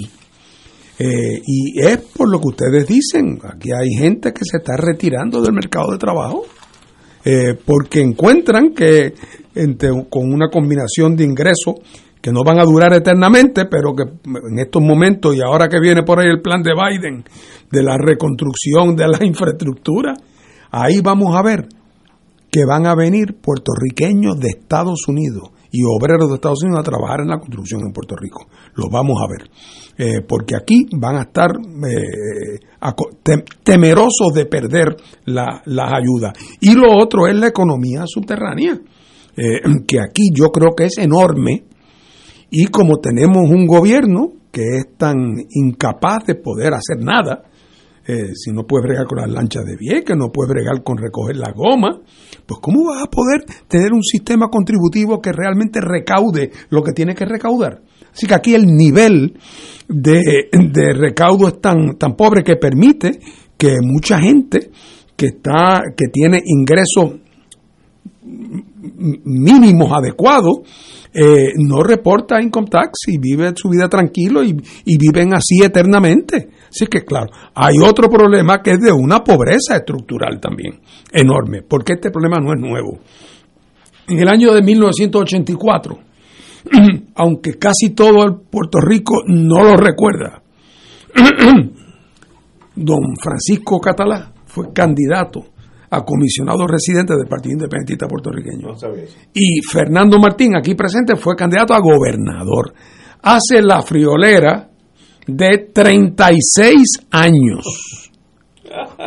Y yo recuerdo que uno de los temas de campaña, yo en eso coachado por la sabiduría económica de don Francisco Catalá, era un concepto que para mí era un descubrimiento, porque yo no soy economista, de la tasa de participación laboral que Puerto Rico en 1984, Ignacio, cuando todavía tú podías pensar que estábamos en un momento, entre comillas, de oro de la 936, en Puerto Rico la tasa de participación laboral era 46%, comparado con Estados Unidos, donde era 60, 61, 62, y donde había países escandinavos en Europa que tenían participa- participaciones de 70 y 75%. Bueno, pues ¿qué quiere decir eso? Eso quiere decir lo siguiente, que si nuestra tasa de participación laboral, que ahora ha descendido a 40, que por cierto lo que eso quiere decir es que de cada 100 personas mayores de 15 años que no están estudiando y que todavía podrían trabajar, solamente 40 de cada 100 están en el mercado de trabajo. buscando trabajo. No, no, en el mercado En de el trabajo. mercado. Algunos trabajando y otros desempleados. si el que está desempleado deja de buscar empleo, aparece que ha habido una reducción en el desempleo. Pero no ha habido aumento en el empleo, lo que ha habido es aumento en la tasa de participación laboral. Y ese fenómeno estaba con nosotros desde entonces. Hagan esta aritmética sencilla, hagan esta aritmética sencilla. Si Puerto Rico tiene una tasa de participación laboral de 40%, y en un país como en Estados Unidos la tasa es 60%, quiere decir que tiene una tasa de participación laboral que es 50% más alta que la nuestra. Si nuestra tasa de participación fuera la de Estados Unidos o países comparables, cosa que no es difícil, quiere decir que nuestro Producto Interno Bruto sería 50% más grande. O give or take, estamos jugando con números, pero lo que te quiero decir es que el potencial de sumar a nuestra producción, si, la, si al aumentar 50% de nuestra mano de obra trabajando, lo tuviéramos en aumento de producción de bienes y servicios, oye, habríamos dado un, ahí nada más, habríamos dado un paso gigantesco en sacar a Puerto Rico del hoyo, eh, del hoyo en que se encuentra, pero con 40% de tasa de participación laboral, yo no conozco de ningún país que tenga una tasa de participación laboral que sea más bajita que la de Puerto Rico. La más baja es la de Puerto Rico. Lo que eso quiere decir es que Puerto Rico es el lugar en el mundo donde una proporción menor de la población se gana la vida trabajando. Pues ya tuve. Felicidades, Estados Unidos asociado. ¿Y, y, y por qué ese síndrome que es más bien sociológico que otra cosa o es económico? No, no. No, no, bueno, ese, ese síndrome con lo que tiene que ver con, con distintas cosas. Con una de las que tiene que ver es que cuando en Puerto Rico el gobierno de los Estados Unidos, a partir de la década del 60, empieza a diseñar una política activa para ayudar a la gente que el progreso ha dejado atrás, a ese 10-12% de la población americana pobre, en los guetos, en esa ruralía del sur, y empiezan los programas de cupones de alimentos, de ayuda, de welfare, que eran necesarios porque era una, una población que se estaba muriendo en la inanición. correcto. esos programas al, que fueron dirigidos a paliar esa pobreza de ese 10% más pobre de la sociedad americana, a llevarle literalmente la comida. Cuando empiezan a aplicárselos a Puerto Rico, resulta que incluyen la mitad de la población. Hombre, que antes era pobre, pero estaba enfrascada en el mundo del trabajo, existía una estructura de producción que lo que había que hacer era fomentarla, fortalecerla, estimularla, pero no podía ser que como estamos asociados a un país muy rico, que tiene una red de, eh, de seguridad social generosa comparada con nuestros ingresos, vamos entonces a decir que una buena parte de nuestra población, en vez de vivir de producir, viva de recibir ingresos de esa fuente.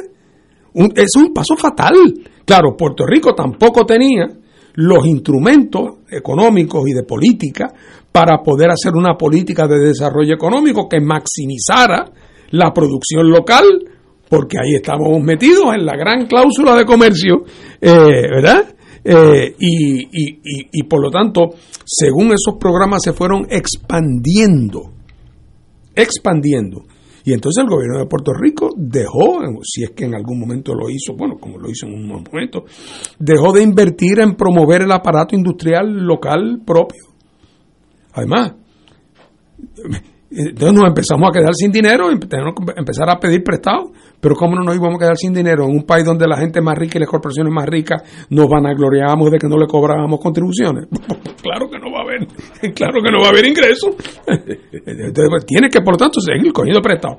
Y aquí fueron aumentando el dinero que cogíamos prestado y cada año eran más los chavos federales que venían, tanto porque los programas allá aumentaban como que la tasa de participación de Puerto Rico Ahorita vienen por ahí más programas federales donde la participación subirá.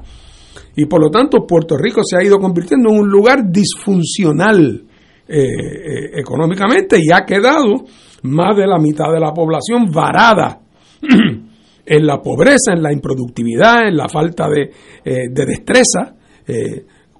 ¿Cuál fue el último programa exitoso que tú oíste aquí de, entrenar eh, técnicamente mano de obra? ¿Algún, ¿Alguna sociedad entre gobierno y empresa privada? ¿Qué pasó con las escuelas vocacionales? O sea, todo eso se fue al piso y la gente ha reaccionado, pues como reacciona la gente en cualquier parte del mundo. Si tú trabajando menos puedes, o, tratando de proteger unos ingresos seguros que tienes del gobierno, no los vas a poner en riesgo. Y mucho menos si el trabajo para colmo de cuentos te pagan poco y es lejos y no hay un sistema de transportación pública para tú llegar, ni hay un- una guardería para que la señora deje y le cuiden el nene. O sea, todo conspira contra que la gente trabaje. Eh, y eso, estamos cosechando eso. Una tragedia para el país. Ah, Tenemos- hombre, claro. Vamos a una pausa, amigos, y regresamos con el doctor Catalán. Fuego Cruzado está contigo en todo Puerto Rico. El Consulado Honorario del Perú en Puerto Rico convoca a los ciudadanos peruanos que tengan su documento nacional de identidad DNI con dirección en Puerto Rico a participar en las elecciones presidenciales 2021 que se llevarán a cabo el domingo 11 de abril de 8 de la mañana a 4 de la tarde en la Guardia Nacional de Puerto Rico, calle General Esteves, número 100 en San Juan. Información 787-587-9767. 787-587-9767. 2.6 millones de autos en Puerto Rico, algunos de ellos con desperfectos.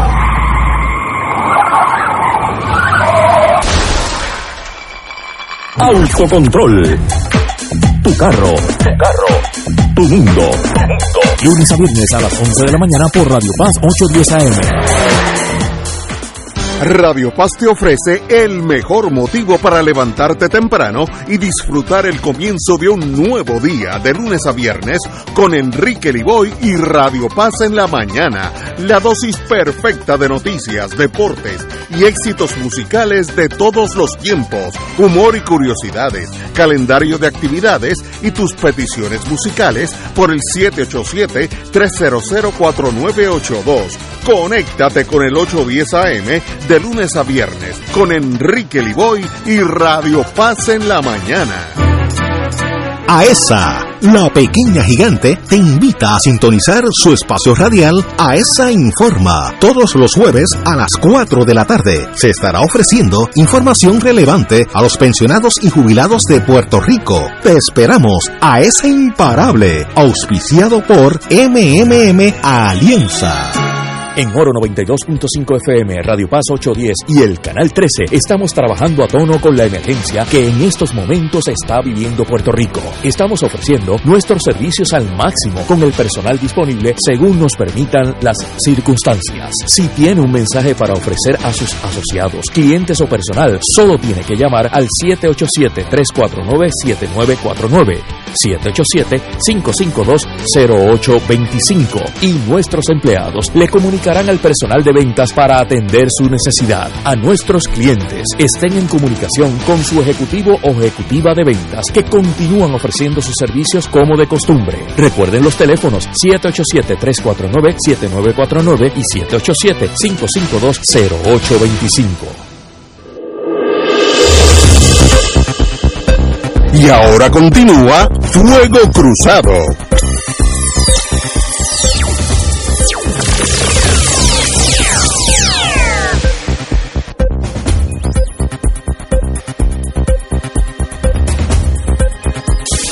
Amigos y amigas, en este fin de semana también salió, eh, este fin de semana, no, hoy en el vocero, eh, un artículo de fondo, dos o tres páginas, sobre el señor gobernador, eh, y lo di, el, el cárcel de la noticia dice, dice que su gobierno es responsivo y estamos analizando los pocos meses de un nuevo gobierno.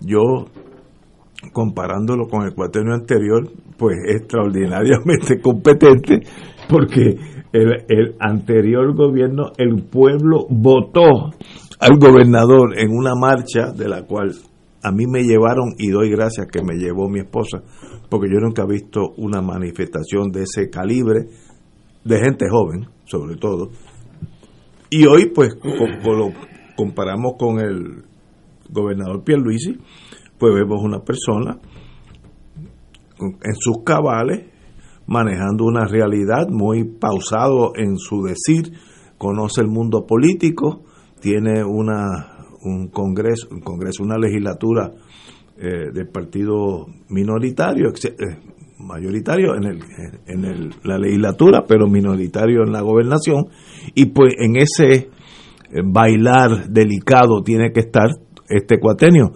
Pero yo considero que su pasito, como dicen en el campo, ese caballo tiene un buen pasito. Cuando en el campo nace un, un potro, en los al día o dos días, ya los íbaros saben si ese caballo tiene un buen pasito para ser caballo de paso fino, porque se le ve, eh, y yo creo que hasta ahora ha demostrado un buen paso, eh, una adversidad económica, una la pandemia dándole eh, eh, codazo, y un cuatrenio que fue pésimo, porque hay que admitirlo para salir de eso, eh, en inarguendo, como dicen los abogados, para no argumentar más, ese cuatrenio fue fatal. Así que contra, contra todos esos factores negativos, yo creo que está caminando sobre sus pies y va enderezando este país en lo que se pueda. Compañero. Bueno, yo creo, Ignacio, que esas palabras tuyas son indicativas de aquella vieja frase de que en el país de los ciegos el tuerto es rey. Hay algo de eso. Después de Ricky y de Doña Wanda. Pues bendito, tú- eh, esto es un juguito de piña al lado de la gente, ¿no? Ahora, la realidad del caso, y lo digo sin ánimo de ofender, porque no se trata de eso. Al contrario, yo tengo una relación personal buena con Pierluisi.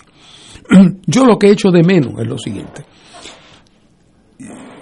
Yo comprendo que en, en tres meses, en ese solar viejo, sucio y abandonado, tú no puedes en tres meses construir ahí un nuevo edificio. No, no, no puedes, no, no hay tiempo. Correcto. Pero, oye, tú puedes preparar una maqueta y montas una carpita y pones la maqueta. Y cuando la gente viene, tú, le, tú limpias 500 metros, un cuadrito de terreno, pones tu maqueta y le dices a la gente, mire, esto es lo que vamos a construir aquí. Y aquí van a estar los garajes, y aquí va a ser el centro de salud, y aquí va a ser...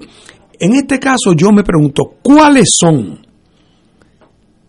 las cinco iniciativas de política pública más importantes de Pedro Pierluisi para encarar los problemas más graves y fundamentales de la sociedad puertorriqueña y de su economía? Y yo hago la pregunta y no hay contestación. O sea, nadie me puede decir contra Fernando. Es que el otro día Pedro Pierluisi dijo, mi proyecto para meterle mano al problema del desempleo juvenil es el siguiente. Y vamos a empezar con la siguiente iniciativa. Mi propuesta para resolver el problema de la burocracia en instrucción pública, para levantar los niveles, para que en las pruebas prisa de aquí a tres años tengamos un aumento de tanto, es la siguiente propuesta de descentralización que empieza el semestre que viene con tales iniciativas.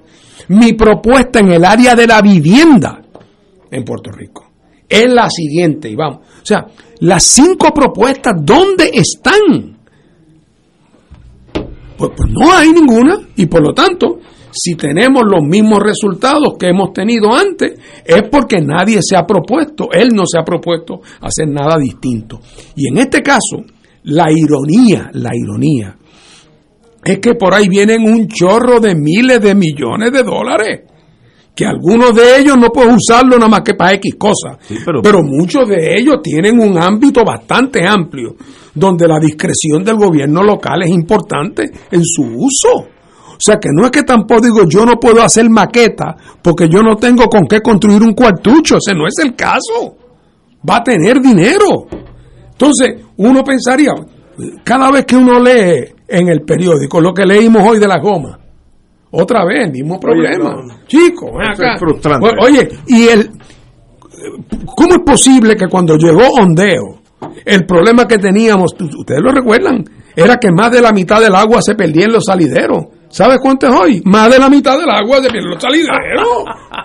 Oye, y era la época en que estaba todavía energía eléctrica, producía y pagaba sus bonos. Hoy día está en quiebra. Ya no hay donde botar la basura en Puerto Rico. No hay donde botar la basura. Están cerrando los federales, los basureros, porque nadie hace nada.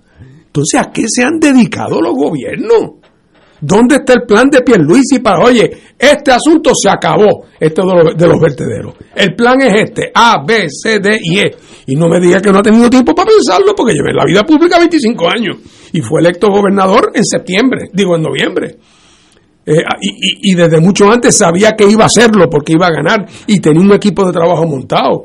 Y hoy tiene gente de sobra para que lo asesore. O sea, ¿dónde están las iniciativas para hacer que la vida de los puertorriqueños mejore? No hay ninguna, Ignacio. No digo yo que no tenga la buena fe de hacerlo, estoy seguro que le gustaría.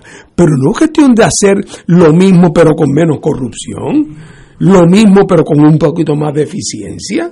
No, es, es que los problemas aquí son de tal monumentalidad que uno pensaría que habría cinco iniciativas importantes. El amigo Biden, para hablar de la gente que, que tenemos tan cerca, Puerto Rico, como decía don, don Porfirio, tan lejos de Dios y tan cerca de los Estados Unidos. Bueno, ¿qué hizo Biden? Lo primero es que vino con la propuesta esta de, la, de- para combatir la pandemia. La- lo otro, la propuesta para bregar con la cosa económica. Tercero, ahora viene la gran propuesta de infraestructura. Sí, Se está preparando la propuesta para alterar las leyes de inmigración. Hay una iniciativa para ampliar el derecho al voto de una manera dramática e impedirle a los estados controlados por los republicanos poder bloquear el acceso electoral. O sea, grandes iniciativas. ¿Por qué? Porque los problemas son grandes. Y aquí, esto es como si esto fuera, como dice el americano, business as usual. Aquí no hay ninguna conciencia de que hay que tomar iniciativa, ninguna. Seguir, administrar el mismo kiosco. Pero se puede se pueden tomar iniciativas con la Junta dominando el factor económico. Hombre, con, con- con las limitaciones que corresponden. Con las limitaciones que corresponden. Eh, por ejemplo, pensar en que aquí hay que radicalmente acometer un programa de descentralización del sistema de escuelas públicas en Puerto Rico, dándole la autoridad a los maestros eh, para que manejen sus propias escuelas y reducir el rol del departamento a nivel central a un rol de evaluación y planificación, más nada. Lo otro, las escuelas, no digo yo entregárselos a los alcaldes, no, no, no, las escuelas descentralizadas con su, con su propio senado académico de profesores, la gente que está allí, que vive en la escuela, con, con, con sus presupuestos para que actúen. Eh, eso se ha hablado hasta la saciedad.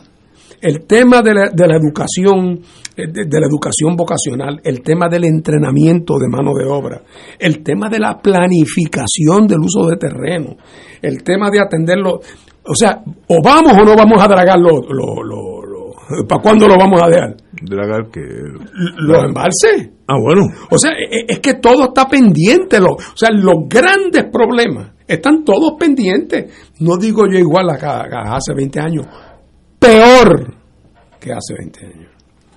Así que taller tiene, lo que no veo es la maqueta. Compañeros, Cátala. Aquí hace años, pero muchos años, que solamente se tienen tres prioridades. Emigrar, depender y endeudarse. Tres prioridades políticas, quiero decir.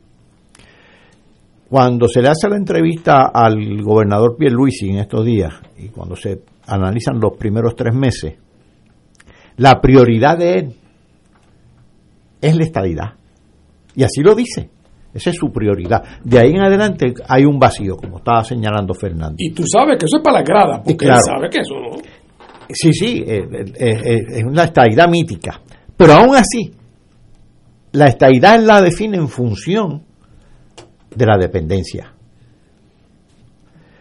Cuando los eh, estadolibristas hablaban de las válvulas de escape, la emigración, válvula de escape. Muñoz decía, cuando se le preguntaba a qué se debe el progreso, a qué se debe endeudamiento. ¿Y qué pasa? Las tres válvulas de escape, emigración, dependencia y endeudamiento, se han revelado como lo que son grandes problemas. En el caso de la emigración es dramático, porque inclusive ha afectado al mercado laboral como ha dejado unos huecos. En la industria de la construcción, por ejemplo, faltan técnicos. Yo conozco eh, en Yauco un muchacho que era, o, o es, muchacho joven, que es un gran artesano de la madera, pero fino, este, hacer unos muebles y unos anaqueles en, la- en las Un ebanista, casas. un ebanista. Un ebanista. Pues emigró, pero como él, otros tantos. Y ahora a la industria, a la industria de la construcción le hacen falta, le hace falta llenar esos huecos técnicos. De aquí han emigrado electricistas, han emigrado Sí, plomeros, han emigrado mucha, mucha gente diestra. Pues eso torna disfuncional todo el aparato laboral. La dependencia, ni se diga, la dependencia ha demoralizado. Entonces aprueban un programa en Estados Unidos que cobija al 8% de la población y en Puerto Rico cobija el 50% de la población. Eso crea gran disfuncionalidad porque se plantean esos programas no como programas para superar un problema, sino como programas eternos para tornar a la gente adicta. La deuda. Bueno, la deuda obviamente es un problema porque por la deuda tenemos la ley promesa y tenemos a la Junta. Deuda que en los últimos 20 años se estuvo en buena medida emitiendo para sufragar gastos corrientes. Así que no aumentaba la capacidad de pago.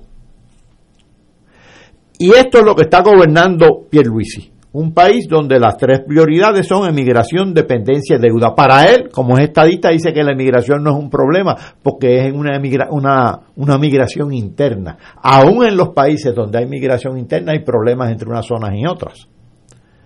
La dependencia es la estadidad para los pobres. La- ese- lo ve como el motor de desarrollo Exactamente. económico. Y en el caso de la deuda, pues ahí tenemos la Junta para que bregue con eso. Así que es gobernador de qué y de quién es como para preguntárselo. Y en esa situación estamos. Bueno, yo tiendo a ser más positivo. Yo creo, como dijo Martín al principio, comparado con el cuatrienio anterior, esto es un llame. Porque el último literalmente votaron gobernador y el- los otros dos años de la, la compañera abogada eh, Wanda Vázquez fue desastroso. pues No, no, no hay otra forma. Como yo le digo a los amigos populares, hoy almorcé con uno. Después de ese cuatrenio, el Partido Popular perdió. Ustedes están bien mal. Porque era para haber arrasado. Es que no tienen ya fuerza. Ese partido está agotado. Porque era para haber arrasado. Porque si, si yo le digo a ellos, para cucarlos como amigos, dime una cosa que surgió positiva el último cuatrenio. Dime algo que, que salió. Es, es más, hasta llegaron tormentas que nos, nos partieron por la mitad, y terremotos y cosas. Y el gobierno, cómo actuó, fatal. Hasta trataron de, hasta gente ahí acusada por haber este, tratado de dislocar las entregas de las ayudas vía la forma política. En esto. O, o van a acusarla, o tal vez hable de más, o las van a acusar. O están acusadas o las van a acusar. Oye, Ignacio, Eh, pero- entonces, ¿qué alternativa? Ahora viene la pregunta triste. ¿Y qué se puede hacer? Aunque uno sea, si, si yo fuera rey de Puerto Rico, tengo poder absoluto. ¿Qué se puede hacer? Bueno, usted, déjame usted es el hombre clave aquí porque Yo, yo te he contestado esas preguntas en innumerables ocasiones y no me voy a repetir, pero para hacer, ¿qué se puede hacer? Pues lo primero que tenemos que hacer es lo que no se ha hecho, porque si hacemos lo mismo, si continuamos con el PNP y el Partido Popular y este juego, obviamente, si continuamos con el juego de la, ahí está la, la válvula de escape de la emigración, ahí está la dependencia, ahí está la- el endeudamiento, pues si continuamos haciendo lo mismo, obviamente el resultado va a ser el mismo que a todas luces lo tenemos aquí. ¿Qué se puede hacer? Lo- yo creo que el proyecto que estábamos discutiendo al principio, de Ocasio Cortés y de, Nidia. y de Nidia, plantea una apertura de puertas. Porque ciertamente Puerto Rico para resolver los problemas que tiene, tiene que sentarse, tiene que generar voluntad política aquí, pero tiene que, tiene que haber voluntad política allá para bregar con problemas que son de los dos. Porque la emigración es un problema de los dos, la dependencia es un problema de los dos y el endeudamiento ha sido un problema de los dos. La falta de poderes políticos es un problema de los dos, porque no tenemos poderes políticos porque lo tienen ellos. Así que hay que sentarse. Esto lo que está es dramatizando la impotencia política de Puerto Rico, la necesidad, el imperativo de, de resolver su problema político, porque los problemas económicos y los problemas políticos están inextricablemente unidos. No hay manera de separarlos. No es por casualidad que los clásicos le llamaban a la economía economía política. Están inextricablemente unidos. Y aquí queremos separarlos artificialmente. El peor error que podemos cometer es decir, no, no, no breguemos con el asunto político, vamos a bregar con el asunto económico porque realmente uno está contenido en el otro. Así que lo primero que tenemos que hacer es aceptar eso. Si no aceptamos eso, vamos a seguir eligiendo gobernadores cada vez con menos grados de libertad para operar, cada vez con menos capacidad de hacer y legisladores en la misma situación, no por culpa de las personas que elijamos necesariamente, aunque a veces eso coincide también, sino porque realmente institucionalmente no tienen la capacidad de hacer nada. Es que de verdad, es que claro, si, si tras que no tienen la capacidad institucional de hacer algo, tú eliges a un personaje como Ricky Rosselló, pues ya es el colmo, ¿no? Sí, sí. Pero si para que luzcas bien te tienes que comparar con Ricky, con Ricky, Ricky Rosselló, pues oye, algo anda mal. tenemos que ir a una pausa, son las 7 menos cuarto. Vamos a una pausa, amigos. Fuego Cruzado está contigo en todo Puerto Rico. Miércoles de Infoempresas a las 4 de la tarde. Con entrevistas e información con nuestros emprendedores y empresarios. No te lo puedes perder. Miércoles a las 4 de la tarde. Por aquí, por Radio Paz 810 AM y Radio Paz 810.com. Los espero. A mí me gusta mi pueblo. A mí me gusta mi gente. A mí me gusta mi Radio Paz te ofrece el mejor motivo para levantarte temprano y disfrutar el comienzo de un nuevo día de lunes a viernes con Enrique Liboy y Radio Paz en la mañana. La dosis perfecta de noticias, deportes y éxitos musicales de todos los tiempos, humor y curiosidades, calendario de actividades y tus peticiones musicales por el 787-300-4982. Conéctate con el 810 AM de lunes a viernes con Enrique Liboy y Radio Paz en la mañana. Buenos días familia. Es la casa a la que siempre puedes llegar sin invitación. A las 10 de la mañana, Judith Felicie es tu anfitriona para conversar sobre medicina, psiquiatría de niños y adolescentes, artes, derecho, valores y fe. Todos los días por Radio Paz 810 AM. Buenos días familia. Donde una conversación parece demasiado corta. Buenos días familia. De lunes a viernes por Radio Paz 810 AM. Fuego Cruzado, el programa de más credibilidad en la radio puertorriqueña, es ahora la tribuna abierta de análisis noticioso, con diversas perspectivas que exploran el trasfondo de lo que acontece a diario y cómo nos afecta. Escucha Ignacio Rivera y sus panelistas invitados de lunes a viernes en Fuego Cruzado en transmisión diferida a las 10 de la noche por Oro 92.5 FM. Y ahora continúa Fuego Cruzado. Amigos, amigas, como varios amigos me han invitado a meterme al mundo de Bitcoin, lo cual yo, como dije, yo soy de la vieja escuela, los, billetes de uno a uno y en, en latones guardados debajo de la cama. Yo nací en esa época, así que brincar de esa época pasar por la era bancaria y llegar al Bitcoin es fuerte para mí. Así que te- eh, tenemos el economista, el doctor Catalá. ¿Qué es eso de Bitcoin? ¿De qué me están hablando a mí? Que hay gente, cosas que yo no entiendo. ¿Qué es eso? Bueno, yo para empezar no soy experto en eso tampoco porque yo no, no, no hago transacciones con bitcoins. Tú sabes que el que sabe lo que está en la olla es la, la sí, sí, la, la, la, la cuchara que lo mueve y yo no estoy moviendo nada de eso. No obstante, te puedo decir lo siguiente, es dinero alternativo. Siempre ha habido dinero alternativo, ¿sabes? Eh, los seres humanos somos bastante extraños. En el siglo XVII, que no hace tanto de eso, en Holanda hubo mucha especulación con los tulipanes, hasta el extremo que un tulipán valía más que una casa. Luego vino una crisis. No me digas. Eso es así. Eh, casi todos los libros de economía lo citan. Pero si el otro día eh, se empezaron a construir una, una especie de, derivad- de- derivadas, le llamaban, que eran una serie de instrumentos financieros que utilizaban como colateral una hipoteca. Pero la- las hipotecas se estaban refiriendo a casas cuyos precios se estaban inflando y llegó el momento en que los bancos irresponsablemente, como tenían ese, esa pirámide especulativa, concedían préstamos hipotecarios a gente que no los podía pagar, hasta que eso se cayó. Eh, por cierto, esas derivadas eran sumamente complejas, matemáticamente bien complejas. Un, un banquero aquí me dijo, a mí me hicieron una presentación y yo no entendí nada de lo que me dijeron. Pues esas cosas pasan.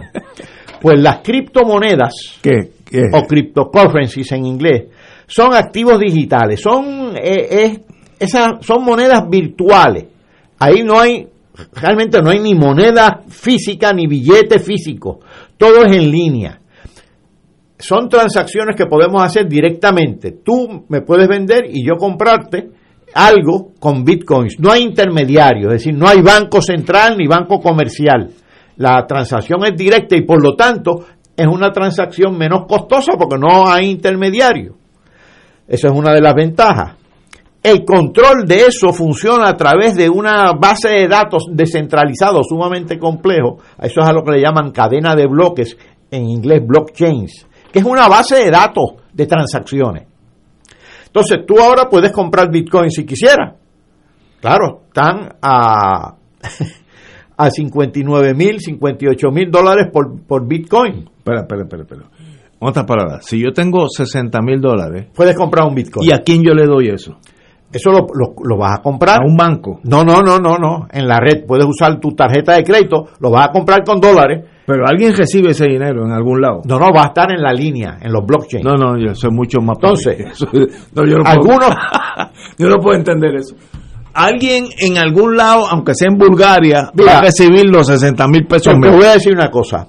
El, el Bitcoin como tal, que es la, la, la, la primera criptomoneda que empezó a circular, que fue en el 2009, fue el otro día, la, la, la inventó un tal Satoshi Nakamoto. Eso es un seudónimo, nadie sabe quién es. No se sabe ni siquiera si es japonés. Es más, no saben si es una persona, podría ser un grupo de personas.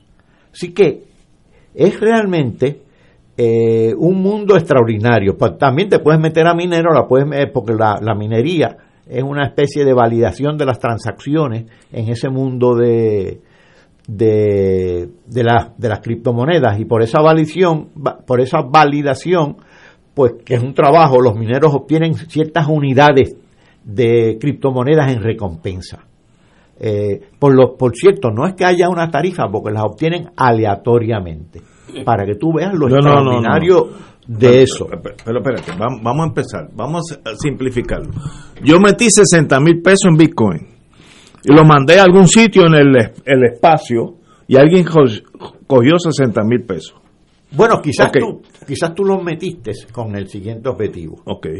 Yo estuve eh, en estos días, de ayer a hoy, que tú me diste esta asignación, me metí en la, en la red y busqué las cotizaciones eh, en tiempo real de distintos distintas criptomonedas, porque hay como 2.000 tipos distintos. Hablamos de la Bitcoin, Ah, que es la, que no es la más nada más. importante. No, no, Esa hay- es la más famosa. Esta es la más famosa, pero hay Ah, no, otras. no, no sabía eso. De hecho, ahora hay unas empresas que van, están emitiendo o piensan emitir sus propias criptomonedas. Entre ellas está, por ejemplo, Kodak, este, Facebook.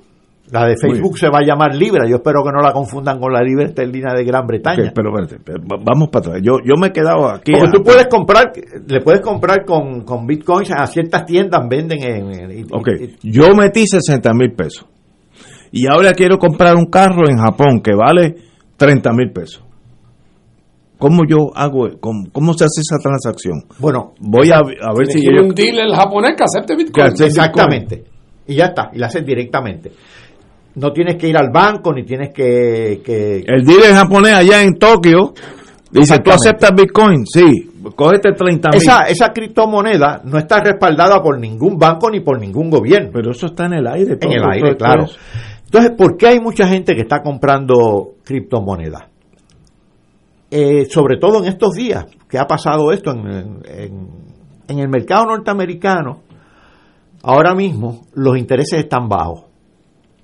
Los bonos están pagando muy poco. Sí, muy poco.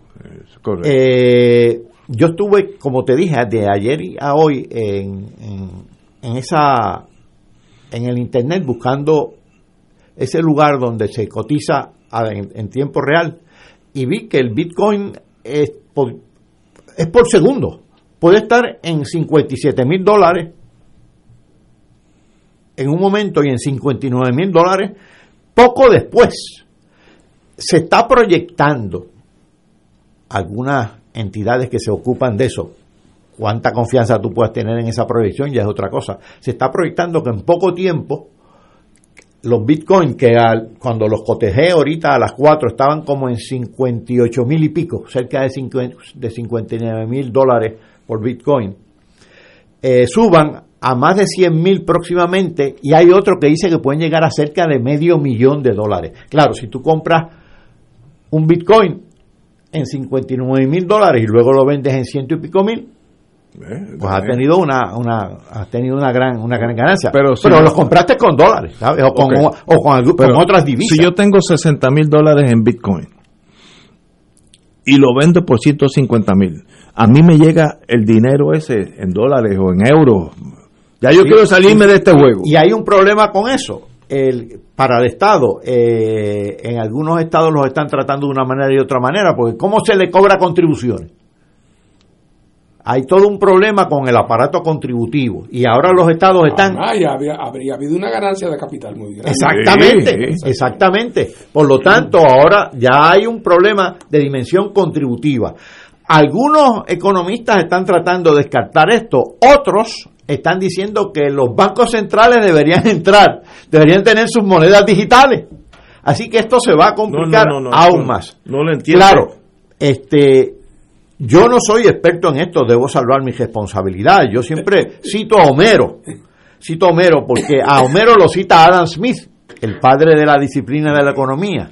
Y en la Ilíada aparece un pasaje que lo traje aquí escrito que dice, dos guerreros, son dos militares, dos militares. Esto te va a gustar. La armadura de Diómedes costó nueve bueyes, pero la de Glauco importó ciento, es decir, cien bueyes. Una la armadura de uno era cien bueyes, la de otro nueve bueyes, porque los bueyes se utilizaban como punto de referencia en esas transacciones, como el valor, moneda. el- el- el- El valor se medía en bueyes. Pero y sí, las intercambiaron, pero la una tenía nueve bueyes y una valía nueve bueyes y la otra cien bueyes. ¿Y cómo fue que las cambiaron? Ah, ah, ah, porque no fue una transacción mercantil, fueron dos guerreros que se respetaban el uno al otro e intercambiaron su- sus monedas. Eran otros valores los que estaban intercambiando. Así que a veces se da esa confusión.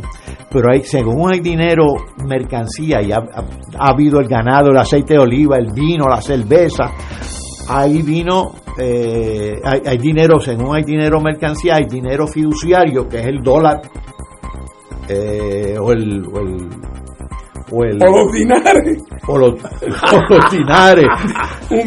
Ese, ese es casi virtual. Ese es casi virtual. y hay dinero virtual ahora. Pero eso es un fat, como se dice en Estados Unidos, es una locura o es algo que está No, funcionando. no es algo que está funcionando y que hay empresas que están validándolos, que están que te venden. Elon Musk, el dueño de Tesla, Wow. invirtió Así es, mil millones de dólares en Bitcoin. así es. Uy. Te lo digo para que estés atento. Sí, sí, para mis 60 mil pesos. Ahora, y es lo único que quiere saber Ignacio es que le digas algún alguna moneda de esta que, que pueda meter en el latón de manteca. Exacto. Eh, si no cabe ahí, si no no ahí, interesa. no me Yo- interesa, no, mi no, único no, no. consejo es por el no me- momento, por el momento, dos. Mira, mira, yo no toco eso ni con un palo largo porque me huele a un tumbe. Y tal vez sea la, la mala sangre mía, pero me huele a un tumbe. Y como eso un día, de un día para otro puede desaparecer. Pero déjame decirte, Todo está en el aire. puede desaparecer como puede ser la moneda del futuro. En la medida en que los bancos centrales empiecen a adoptarla, si lo hacen. Señores, tenemos que irnos a los compañeros. Qué un privilegio tenerlos aquí, como siempre, todos los lunes.